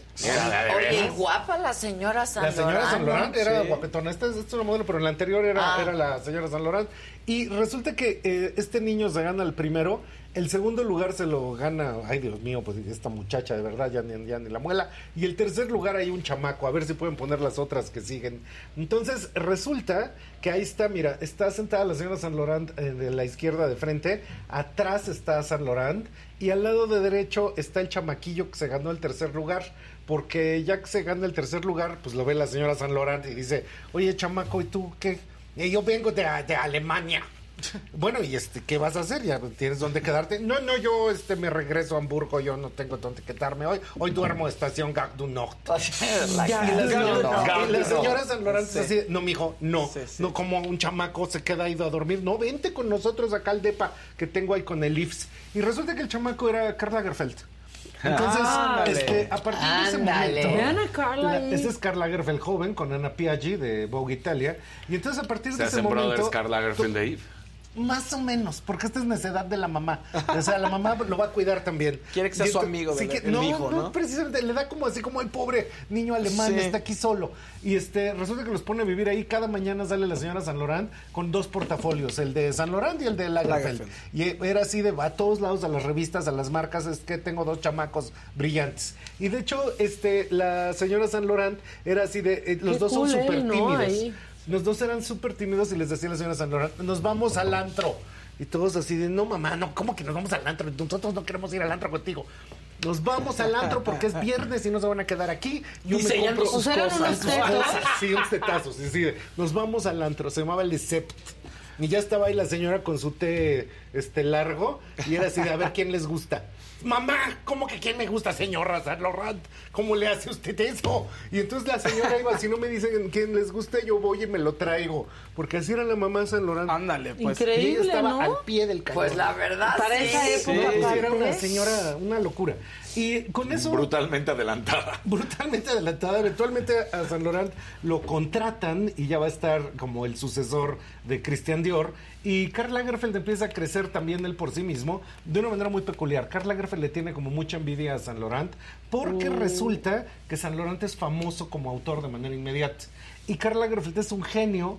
Pero mira, ahí está la foto. Pero en a la una izquierda marca, ¿o qué? es, es- él está detrás de marcas. Él diseña Exacto. para marcas, pero nadie sabe que es él. Está a la izquierda el tío Karl Lagerfeld chiquitito, bebé, Ajá. y en medio está San. Laurent. Y la muchacha que se ganó el segundo lugar está la allá derecha. a la derecha. Pero esta chamaca, lo único que hizo en la historia de la moda fue que hizo el mejor disfraz de pollo para su hijo, porque pues resulta que no sabe nada de ella. Porque Ah, después ¿no? se ¿Nada? casó, tuvo unos bebés y ya no hizo nada. Se pudo haber casado, tener los bebés y hacer todo. Pero, resulta no. que ella decidió nada. Entonces, eh, con esto empieza la historia de Karl Lagerfeld y les digo que se las cuento esta semana y no la que sigue, porque resulta que el 19 de febrero, que faltan como cinco días, ¿o cuánto falta? Bien poquito, ¿no? Sí, cinco días. ¿19? Bueno, Sí, para el ya. 19 de febrero, Seis días, pero creo que días. cae en sábado, domingo, algo así raro, chequé. Es Mira, ahí está. Lagerfeld bebé. Este, cumple cuatro años de muerto Karl Lagerfeld. Qué rápido. Sí, pero es que fue como muy... Este. Pasó el 19, pero luego viene el 20, que en el 20 ya no le poníamos atención a nada por todo esto. Sí, sí, es y cierto. entonces como que no se da la dimensión de que ya llevábamos cuatro años sin Karl Lagerfeld en el mundo, ¿no? Entonces Karl Lagerfeld está detrás de un montón de marcas, Celine y otras. Y resulta que en 1972 se muere Coco Chanel. Y Coco Chanel tenía unas ayudantas y las ponen a dirigir la casa. Diez años después ya casi la quebraron. Esto para nosotros es muy raro en el mundo del año 2023. Pensar En que Chanel- Que Chanel era una porquería de marca, chafísima. O sea, ya estaba quebrando, nadie lo pelaba, estaba de verdad así. ¿Qué año dices? De 72 a 82, eso se cae, se estrella. Y entonces resulta que el tío Carl lo toma en 1982-83 y él redimensiona la moda, porque va a inventar que si las antes las pasarelas, la gente que no sabe hablar francés no lo dice bien, yo sí lo digo bien. Antes las pasarelas eran en la ruca ambón. Este, La hay gente que dice que se pronuncia la rucambón, yo no pronuncio La ruca Entonces, ambón. la Rucambón eres donde está la tienda de Chanel allá Sí. cerquita de No Vendôme. Entonces era una, eran pasarelas para decenas de personas. Karl Lagerfeld inventa, vamos a llevar las pasarelas a la, este, a la École de Beaux-Arts, pasarelas para 300, 400, 500 personas. Karl Lagerfeld inventa, no, vamos a llevar las pasarelas a Grand Palais, va a ser un espectáculo performancístico, lo van a ver decenas de miles de personas a través del internet y vamos a hacer esto un fenómeno mundial. Y él empieza a construir una imagen, era un hombre que al final de su vida tenía 300 mil libros, que, humilla muchísimo a mis 5 mil Sí, libros. Entonces, este cuate tenía foto. 300 mil libros. Y fue la construcción de un velo ahí. personaje que eventualmente esas envidias que le tenía a Saint Laurent pues ya pasaron porque entonces él eventualmente se volvió Él supera. equi- sí él supera en fama en algún momento a nivel mundial la leyenda en Francia sí era Saint Laurent era top top top, Sí. top, top. pero para el resto del planeta Karl Lagerfeld era como el símbolo de un montón de cosas yo lo admiro mucho porque me parece una capacidad de trabajo extraordinaria o sea piensen que se echaba desde los 60 para acá como desde 67 70 se echaba todo lo de Fendi Después, a partir de los 80 se sigue echando Chanel y a partir de los 90 además se echa Karl Lagerfeld. Entonces, estaba haciendo ¿Qué tres es lo que menos me ha gustado de él? es, decían que era demasiado frío. Y curiosamente Es en que, Chanel, el chiste que hizo fue que lo volvió contemporáneo, moderno, Ajá, divertido. sí, porque era muy aburrido. Ajá, era muy aburrido. Precisamente por eso estaba quebrando la casa. Se había convertido en una este, casa como para señoras de edad muy avanzada, muy burguesas. Y él hace esto, ¿no? Mira, la mezcla de la chamarra con el mismo tipo de acolchonado que tenían las bolsas en las Ajá, pieles, ajá. pero motociclista. Y ese imaginario de Chanel, él lo retoma y lo vuelve totalmente contemporáneo, lo vuelve moderno y básicamente lo vuelve pop. Entonces, ese es el gran valor de Karl Lagerfeld. Ahí está con Chupet. Chupet es su gatita, gatita, que le regaló Yavicone y que está viva la Chupet. No sí, pues. ¿cómo no va a estar viva? Pues le dejó todo el varo a la Chupet. No, pues así La como no. Le a dejó varo. Sí, todos, sí, esta es Tiene una vida más resuelta que todos aquí. Y esto que están viendo aquí dijo Karl Lagerfeld que él no quería llantos, no quería lágrimas, no quería homenajes. Y entonces es Grand Palais e hicieron un evento hicieron donde cantó. Pharrell y estuvo Tilda Swinton y todo el mundo. E hicieron un gran homenaje. Esto fue en 2019, pero otra vez como que uno no se enteró porque en 2019 estábamos preocupados porque no fuera a pasar el 2020. Sí. Tal vez. Este, y ustedes dirán, ¿y ahora por qué Gustavo nos está contando esto? Bueno, porque van cuatro años, pero ahora el First Monday of May, entonces viene la gala del Met, ¿no? La exposición del Claro. Met, la que viene Ay, ya, ahorita. Y es un homenaje a Karl Lagerfeld. Ah, entonces es una exposición muy grande de Karl Lagerfeld. La presidenta de Chairman es, por supuesto, este, Ann Wintour, pero está Dualipa de presidenta del jurado, las festividades y demás. Es una exposición muy curiosa porque siempre la gala del Met dura, bueno, la exposición del Met dura pues casi un año. Este, todo esto de Americana que estuvo la vez pasada duró casi un año y ahora va a durar dos meses, nada más. Ok. Entonces, de esto que ya ves que hay gente que se dedica a estar viendo qué tuiteó uno hace 25 años para Sí, en la cara ahora. me han contado. Yo sé que te Sí. han contado. Este, esto es bien curioso porque hay gente que está sacando comentarios de Karl Lagerfeld así del Jurásico Inferior diciendo, ay, mira lo que dijo, no le hagan la expo, este viejo desgraciado. Y eso es muy curioso porque si esa gente que anda desenterrando comentarios se dedicara a vender tacos de guisado afuera de la puerta de su casa, pues ya serían millonarios en vez de estar haciendo arqueologías de historias. Y curiosamente, Karl Lagerfeld pues, es un personaje muy del siglo XX, muy de la creación del siglo XX, muy de la moda de ese entonces, que creo que hay que verlo como el gran creador que fue. Y muchas cosas que él dijo pues estaban en el contexto de la época. Entonces, este, por ejemplo, de repente criticaba a Heidi Klum por ser muy exuberante, cuando el tipo de modelo que realmente había en moda era alguien como Kate Moss. Pero eso era muy en el momento que estaban viviendo. Y es un comentario que ahorita es así como... Inapropiado. ¿De qué me estás hablando? Sí, No, no, no, completamente no, inapropiado. No, se entiende. Entonces, eh, yo me eché del 2000 para 2019. Cada año iba yo religiosamente a ver la exposición de, del Met.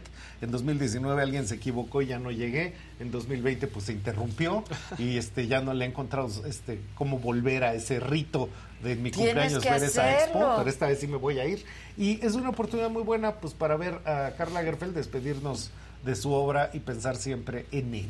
Entonces me hizo, hizo grandes cosas hizo muchas en grandes Chanel, cosas. en Fendi. Sí, ¿Te- sí. Carlitos, ¿te acuerdas del Carlitos de Fendi?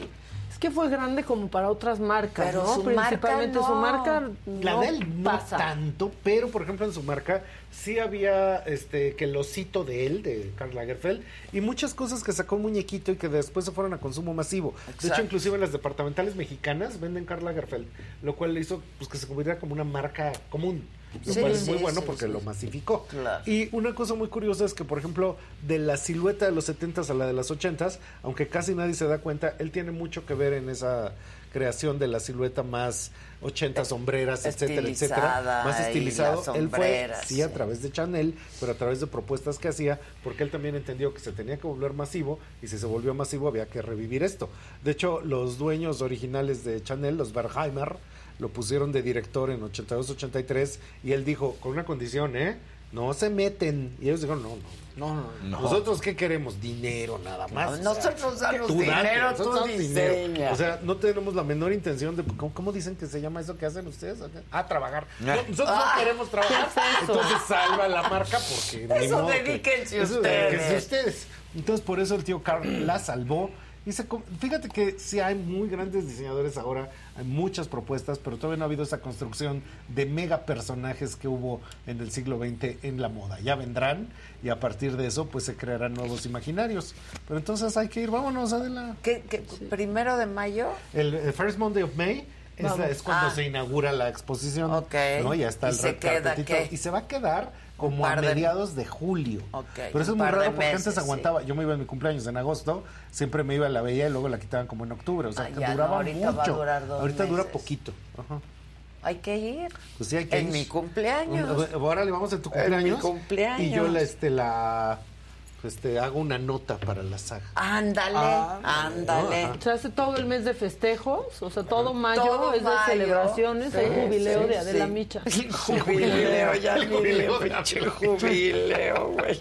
Pues bueno, ese es el grande. asunto. Entonces, todos, pues po- pongámonos a ver la obra de Karl Lagerfeld como Oye, ejemplo qué de bien se veía él, ¿no? Sí, porque era un personaje muy bien construido.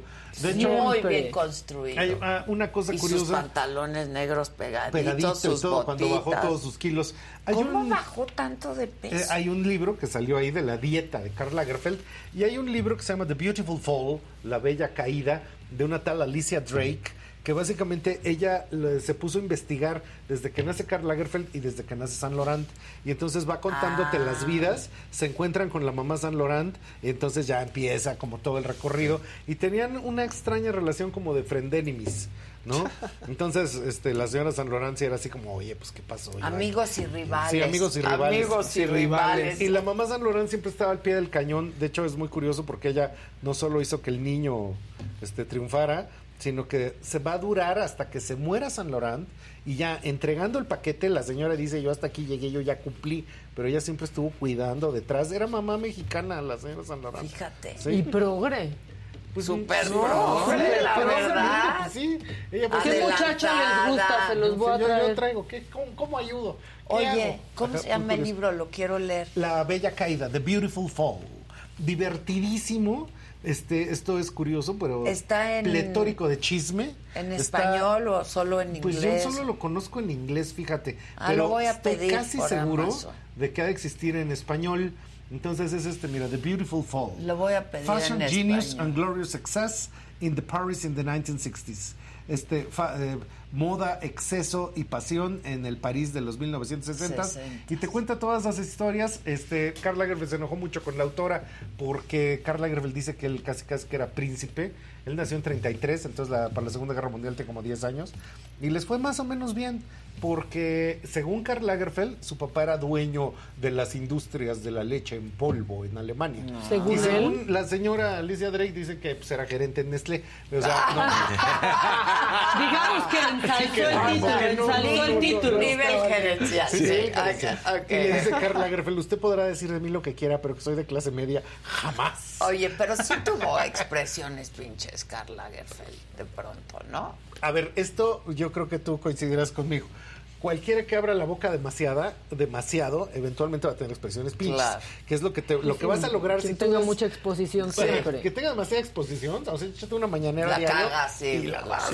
pero se te va a salir. Es cierto. Y este cuate también hablaba así de, pero de verdad, le preguntaban desde los guisados de pollo, los tacones, los cuerpos, muy de Carmelito, todo. sí. Y cuando hablas de todo, eventualmente La cagas. la cagas. Entonces también Esa es eso, una buena sí. frase. Eso me parece muy curioso también el Carmelito. la hazaña y el encono que de repente tiene la gente de después de obras gigantescas de toda una vida, escarbarle hasta que encuentres en dónde se equivoca el Sí, señor. claro. Pues es así como ese generoso, este o sea, toda la Y vida no nomás cuenta un error, el o- éxito a nadie, Sí, ¿no? no, le regatees porque bastante trabajo le costó. Entonces, efectivamente, luego se echa así sus frases raras, pero pues más bien tuvieron que ver con el contexto, el momento y la locura. Eh, siempre fue un personaje brillante, pero eventualmente pues ya llega a los 83 Sí, años claro. y ya estaba un poco Claro. se le iba. Entonces, siempre Traqueteadón. Sí estaba traqueteadón, ¿no? Entonces, claro, y él siempre decía una que, vida disipada. que la gente en Chanel le preparaba los él decía que los iPods se los preparaban con la música de hoy porque él no oía vejestorios, entonces él oía la Ah. música de hoy para estar a las vivas. Que todo, está ¿no? muy bien. Entonces en una entrevista le dice a alguien, este, mire, le voy a enseñar. Y agarra algo que está en su escritorio y le dice, mira, este es mi Facebook de oro. Y el reportero se le queda viendo así y le dice, "Eh, no. No es Facebook. No es un Facebook, no hay Facebook de oros. O sea, según él, su iPad Era de oro su iPod. era Ah, un Facebook. ya. Que sí de había oro. iPods de oro, Sí, sí, ¿eh? había Sí. iPods de oro. Pero Sí. ese- Sí. Facebook de oro, pues es Sí, que ya, pues no, ya le él veía. Facebook ahí y decía, Claro. pues Su Facebook de oro, claro, es un era de Facebook, oro. es un Facebook. O sea, ya como que Claro, al final ya no entendía tanto. Pero esta capacidad de el performance, esto de llevar las pasarelas a un nivel de show. O sea, yo me acuerdo mucho esta de Chanel, donde está en Grand Palais y hacen todo el eh, Versalles, los jardines de Versalles. Tú tienes un saco de esos, que es, digamos, eh, con la metáfora que se me permita, es como un Chanel apolillado. Es de esa colección. Ah, Pero entonces, sí, eso de que cuando ya hoyos. sí, que tiene como hoyos. Que me encanta Sí, ese bellísimo. Chanel. Entonces, eh, todo esto de que cada, cada performance, cada presentación fuera un motivo de conversación para todo el Sí, mundo, claro. pues eso hizo que realmente la moda del siglo XXI sea lo que es. En un mundo que yo creo que no entendemos cómo era el siglo XX. O sea, en el siglo XX, pues muere Marilyn Monroe y relativamente muere pobre. Y ahorita la Kardashian tiene miles de Sí, millones de qué dólares. grueso de la misma manera, Chanel, la este, Madame Sí. Coco Chanel, pues sí tenía su dinerito, Pero pero, no, se no, no comparaba estos dineros de los que se hablan ahora. hoy. No, no, no, no. Ni los precios eran eso, ni la industria era eso, nada de eso existía. Entonces todo esto va a empezar con cambios como Karl Lagerfeld y todo ese mundo que acabó construyendo esta, esta moda mediática. De hecho, también no lo recordamos ya muy rápido. También este Pinot, que ahora es el hombre más rico del mundo, hay pues. otro libro que te cuenta que pues un día, eh, también como en los finales de los 70, principios de los 80, dijo el cuate, yo tengo farmacéuticas, quiero comprar algo que haga perfumería, pero lo quiero muy barato. ¿Qué es lo más barato que hay? Ni la casa así más chafa que había era Dior. Entonces va y compra Dior. No. Y ya que compra Dior, dice, bueno, pues esto hay que levantarlo. Claro. Y lo mismo que en esas épocas levantaron Chanel, levantaron Dior, Dior. y se convierten en las marcas que ahorita oímos como la gran Claro. cosa. Sí. ¿No? Mira. Entonces, pues ahí queda, ya, ya, ya quedaste que nos vayamos al, No, ya entonces quedamos. que. Sí, sí, hay que ir al, al Met, por jubileo. supuesto. Ajá, al jubileo. El El jubileo. jubileo. El jubileo. ¿no? Y Pues yo invito a todo el mundo que nos siga a través de Trendo, Trendo México en todos los canales para hablar de cómo viene la Trendo moda y qué va a pasar con el acontecer de la moda. Ahorita que ustedes decían qué te pareció lo de Rihanna, este lanzamos una tendencia, este que estuvimos discutiendo, yo siempre discuto con Andrés, que es el jefe de Cool Hunting, las tendencias que salen, ya ves, le digo, eso, eso de verdad no. Y me dice, sí, anda. ¿Ya viste las botas? Las es- botas esas de como Mimi de Mouse? ¿Qué Sí, son? todas esas botas Las- ya hay negras y todas también. esas cosas nosotros dijimos Pero que venía las bototas Las rojas, redondas, las de pero ve estas que te voy a enseñar que me Este, mandó Fernando. la Mira. tendencia era decíamos que para esta época iba a estar la tendencia disparate y que creen Que sí. pasó. ¿Sí? Todos están disparate. Todo está en Todos están disparate. disparates, así de Dios mío, ¿qué es esto, no? Y también dijimos que venía la tendencia alienígena y ya ven que han estado ya no hayan que ni derribar. Derribar. Ajá, Oye, entonces sí ya estamos pasando. muy Roswell, ¿eh? Sí, ya está. Ya. ¿Qué tal? no? Sí, y, y Jaime Maussan teniendo la- los mejores días de su vida. Sí. Se los dije. en, en su cara a todos. Sí, qué vergüenza, ¿no? Todos los que le dijeron que no, así, ching. Espérate. ¿por qué Pero es? China, hombre. Entonces viene la, ah, la estos, bota ve azul gigante plasticosa. Ve. Sí, en Fendi. Están padrísima. Pero las rojas La roja. no va a haber manera de que los De aceptemos nunca. no. Pues yo, yo he de aceptar que la bota roja yo sí quiero cuatro. ¿Sí? No. Sí. Sí, creo que me... ¿Para qué cuatro? Disculpa. Pues, pues, para De colores. sí. Es que hay negra y roja. Y luego sacarte esa bota. He visto No videos que no se los pueden sacar. ¿A poco? Claro. La gran pregunta era si se puede caminar en esa bota. Yo creo que sí se Sí, puede. aparte De hecho, están creo que están cómodas porque están ahí medio Acolchonaditas, ¿no? Ahora, habría como que recordar ahí que... Pero ¿qué tal están estas? Eso está increíble. Habría Estas que están- recordar- las Esas quiero. están padrísimas. Que Esas sí. muchísimas veces hay cosas que cuando uno las ve realmente te parecen espantosas y después Eso. efectivamente A te ver. compras cuatro. Son las ahí están de- las botas, ahí están las botas. ¡No! Tendencia a disparate a todo lo que da, perdón Tendencia Andrés. de que yo no creía ¿Qué en la tendencia son? disparate. La marca es MCHF, que es como abreviatura sin vocales de Mischief. Y estos son unos cuates que hacen ediciones de cosas extrañas. Entonces ya han hecho otro tipo de objetos extraños y esto lo están sacando. Pero de hecho hay una gran discusión en redes. Se supone que salen el 16 de febrero. 350 dólares van a costar. Astro Boy, Están claro. muy son baratas. botas de Les Astro Boy. digo. Entonces, no están caras. No carísimas. Hay una gran discusión de si es un Es que es producto que, sí va a existir eso, o si es un producto nada más que está causando mucha viralidad a través de la ¿Crees que se conversación. vuelvan así como las Ox, por Yo ejemplo? creo que una cosa que va a pasar con esto Ay, es que, que no. es un objeto muy extraño, pero va a influenciar todo. O sea, al rato vas a tener Nike, Adidas, este, todas las marcas van a sacar cosas eso. parecidas, así de ridículas, precisamente porque sí, efectivamente el consumidor sí quiere este sentido del humor en- de repente en sus Pues prendas. sí, pues yo por sí. lo pronto sí me encantaría tener mis botitas, yo Pues me diría ¿Rojas o negras? pues eh, rojas, yo creo, porque poco a poco me voy acercando cada vez más a Papá Pitufo. Entonces, si son rojas, Sí, van a ser papá. De papá Miren. Janelle Monae sí existen, es que se las puso una cantante. Que sí existen, Sí, claro. ya están Claro, puestas, sí, ya, están las trae puestas. gente. Es que se las mandaron un montón de gente influyente antes de Claro, venderlas para probarlas ahí, Sí, ¿no? para ver si, si jalaban o no jalaban. A ver si alcanzamos Entonces, a que vea Oscar el video con esta. A ver, yo sí cantante. quiero ver. Janelle Monáe. ¿Cómo se le Janelle ven? Monae. No, solo enseña sus patitas ahí moviendo. ¿ves? Sus patitas gordas. Sus patitas con la bota. Ya, se- ya lo mandé a cabina, ahorita van a poder verlo, pero. Ve, ahí está con la patita. Ah, sí. Ya puesta. Y, por, y a ver, enséñame el video Sí, que ¿no? cuesta trabajo quitárselos. Y eh, ahorita te, te Yo lo hasta busco. pensé que iba a ser como una onda og. ¿No? Hay O alguien sea, a quien tiran al piso y le meten las No, botitas. Sí, se las vas a tener que meter con plástico porque, pues, de estas botas de. Como bota de plomero, lluvia, bota que de es bien peligroso. Bota de todas luego. esas. Ajá. El olorón de la bota de lluvia. Ajá, los Quien bo- fue bo- chiquito bo- y las usó de chiquito sabe. Sí, claro. Ajá. Tenías dolor. No, yo quiero las que te enseñé, las azules. Vas a ver cómo en seis sí. meses todos vamos a querer cosas así de extrañas. Oh, Yo creo que no, esas no me las... No, no, yo, Yo yo, solo le pido a la vida que no me guste. Ya ves cuando no querías los tenis. Entonces yo tenis jamás. ni en Sí, es cierto, es y cierto. después, ah, hijo. Yo decía tenis Y ni para ir ah, al gimnasio. Pero, a ver, hay de tenis a tenis también. Sí, o sea, no el mm, tenisito Michael el Kors. como para ir a hacer gimnasio, No, ¿no? pues sí, pero ahí empezó el tenisito de ¿Qué? moda. ¿Tú Nada, traes nada. esos? No, yo traigo zapatito. Ah. Yo tengo, te- me gustan más los tenis.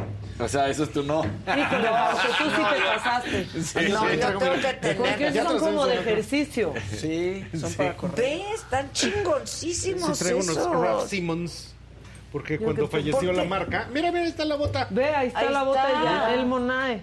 Entonces ya lo saben, amigas y amigos, si quieren pie de pitufo. No, yo no Este es el creo. asunto. No creo, me voy a esperar a ver No, no. qué otra marca saca algo. Bueno, Sí, sí, ciertamente el primero que se hubiera retorcido en su tumba hubiera sido Karl Lagerfeld. Pues sí, Porque con con, estas cosas era con las que se enojaba. Pues es que, ¿cómo no? Sí. De hecho, él tiene una frase que también lo cancelaron muchísimo, que fue que cuando andas en pants, así dijo el cuate, ¿eh? Es porque ya, ya abandonaste No te todo. importa la Ya vida. viste, ya no te importa la vida, ya, ya te Ay, venció, no, pero luego ya ve que venció. vinieron. También Ajá, hay de sí, pants a sí, pants. Pants a pants. Ah, él decía ya Hay ya pants que pants, puedes ya. usar hasta con tacón y se ven increíbles. Pero en el de su Los- momento, los de en el de su pañal. momento, sí eran No, pants no. En Ya ese cuando momento. era pants yo también decía ni para viajar. No, ya, ajá, ya. Prefiero los leggings. Y ahora buscamos unos Ah, pants más sí. chingones cada vez al aeropuerto. Hacen con Sí, nosotros lo que quieren. Lo que quieren. Ese es el asunto. Sí, Eh, pero- pero bueno, para después del ejercicio, en el ejercicio, Sí, en el todo eso, a Pero yo me he contigo lo que visto de pants Sí. muchas veces ya y Sí. antes. Y saco. El coordinadito ese no. Ajá, hubo un momento en que era imposible. Ajá. Imposible. Ay, bien, Por eso hablaba el tío Carl en ese entonces. Ahora Ah, no, bueno, pero ahorita con las muy reglas de ahora. pues, no, chingona. no. Pero luego salió Adidas también en los 70 con sus modelos de pants muy chingones. De hecho, algo que es muy curioso es que la calle real en todo el planeta se está vistiendo de ropa deportiva. O sea, ¿de qué se viste la gente? De ropa deportiva. Y hay colaboraciones. No, pero es de ropa deportiva. Padrísimas de ropa deportiva con Valenciaga, Exacto. ¿no? O sea, Adidas Valenciaga, Adidas Gucci. Adidas, ¿qué otro? Ay, nuestro traje no nos lo hemos puesto, mamáquita. ¿Qué tal está ¿Qué ese tienen traje? uno coordinado? El de Adidas, Sí, Gucci, Adidas Gucci. en diferente color. No, es diferente, Diferente modelo, azul sí. y diferente modelo porque que el suyo tiene unos cierres. Creo que fue el- cuando estás a La punto de presentar la. Hijo, qué saco. Qué Ah, susto. Ah, es el traje belleza. completo. Está padrísimo. Sí. Y yo está lo, bien padre. lo tengo en azul, este lente. Sí, azul. El peltre. El peltre. El peltre. El peltre que Peltre. tú dijiste que, sí, que es se el- iba a Que El esa usar. azul parte está El padrísimo porque tiene peltre. cierres por atrás, Por atrás, que sí, se ven está bien padre. Entonces, como ves, entonces sí se va a transformar. Y se transforma a nuestro gusto y se transforma todo. Todo. Entonces ya nos veremos de... Bueno, pues vamos a ver pitufa. de pitufas. Bueno, pues trendo MX pitufar. en todas las Vamos a plataformas, la saga en Vamos todas a- las plataformas. Adela Micha en todas las plataformas. Arroba de Le Casarín. Arroba Fausto Ponce. Maca aquí en bajo online, ahí me encuentro. Ahí estamos. Bueno, pues gracias muchachos. gracias. Nos vemos mañana, 9 de la mañana. Espero hayan pasado una buena mañana con nosotros. Y pues así, que tengan un buen inicio de semana. ¿Tú vas a celebrar el amor y la amistad? Siempre. ¿Tú no? ¿Ven? Claro. Eh, Maca me dijo que super grinch porque le dije, pues hay que celebrar el amor y lo único Sí, que nos queda que en la vida. el amor. Celebrar el amor y la Es amistad. Ese se celebra a diario. ¿Qué tal cuando dicen así? No, No, claro que sí. El 14 de febrero, flores, todo. Todo el completo. Flores buchonas. guau. Le Flores dije, ¿qué le buchonas, vas a ¿eh? regalar a tu vieja? Así nada. ¡Qué sorpresa! Le dije, ¿por qué estás tan gris? Sí, no. Pues es que el cato- voy ¿Qué a hornear, tienes, voy a hornear un pastel. Voy a hornear un pastel, Galletas. o prepara una cenita. ¿Tú? Pues yo voy a ver qué, qué inventamos ese día, porque ese día es como el 10 Es de mayo. mañana. Sí, es- Sí, el ya- 10 de ya- mayo llegó. No vas a comer a un lugar. Ah, Sí, no, se puede salir. Entonces hay No, que planear salir antes, no, hay que planear Pero hay que ser después. creativos, ¿no? Exacto. Y algo. Sí, sé que Casarín va a ser muy creativo, ¿verdad? Traes algo ya preparado. Yo le voy a dar unas rosas, como Pues siempre. claro. Y sí, me encargaré, por ejemplo, de ayudarle con Daniel, es lo que yo ya sabía. O sea, Ah, así pues, Ah, por ser un día O sea, especial. No, lo hace diario. Lo hago diario, lo hago diario. Sí. Es un gran papá. Y cambia el pañal y hace Todo, todo. claro, como Luego debe le de mandas ser. un mensaje y dice, perdón, es que estaba cambiando. Pues sí, como debe de ser. por eso es un Que además es una gran experiencia. Claro. Vivir la paternidad. Es una cosa Inolvidable. espectacular. Bueno, vámonos. Gracias por todo siempre. Bye.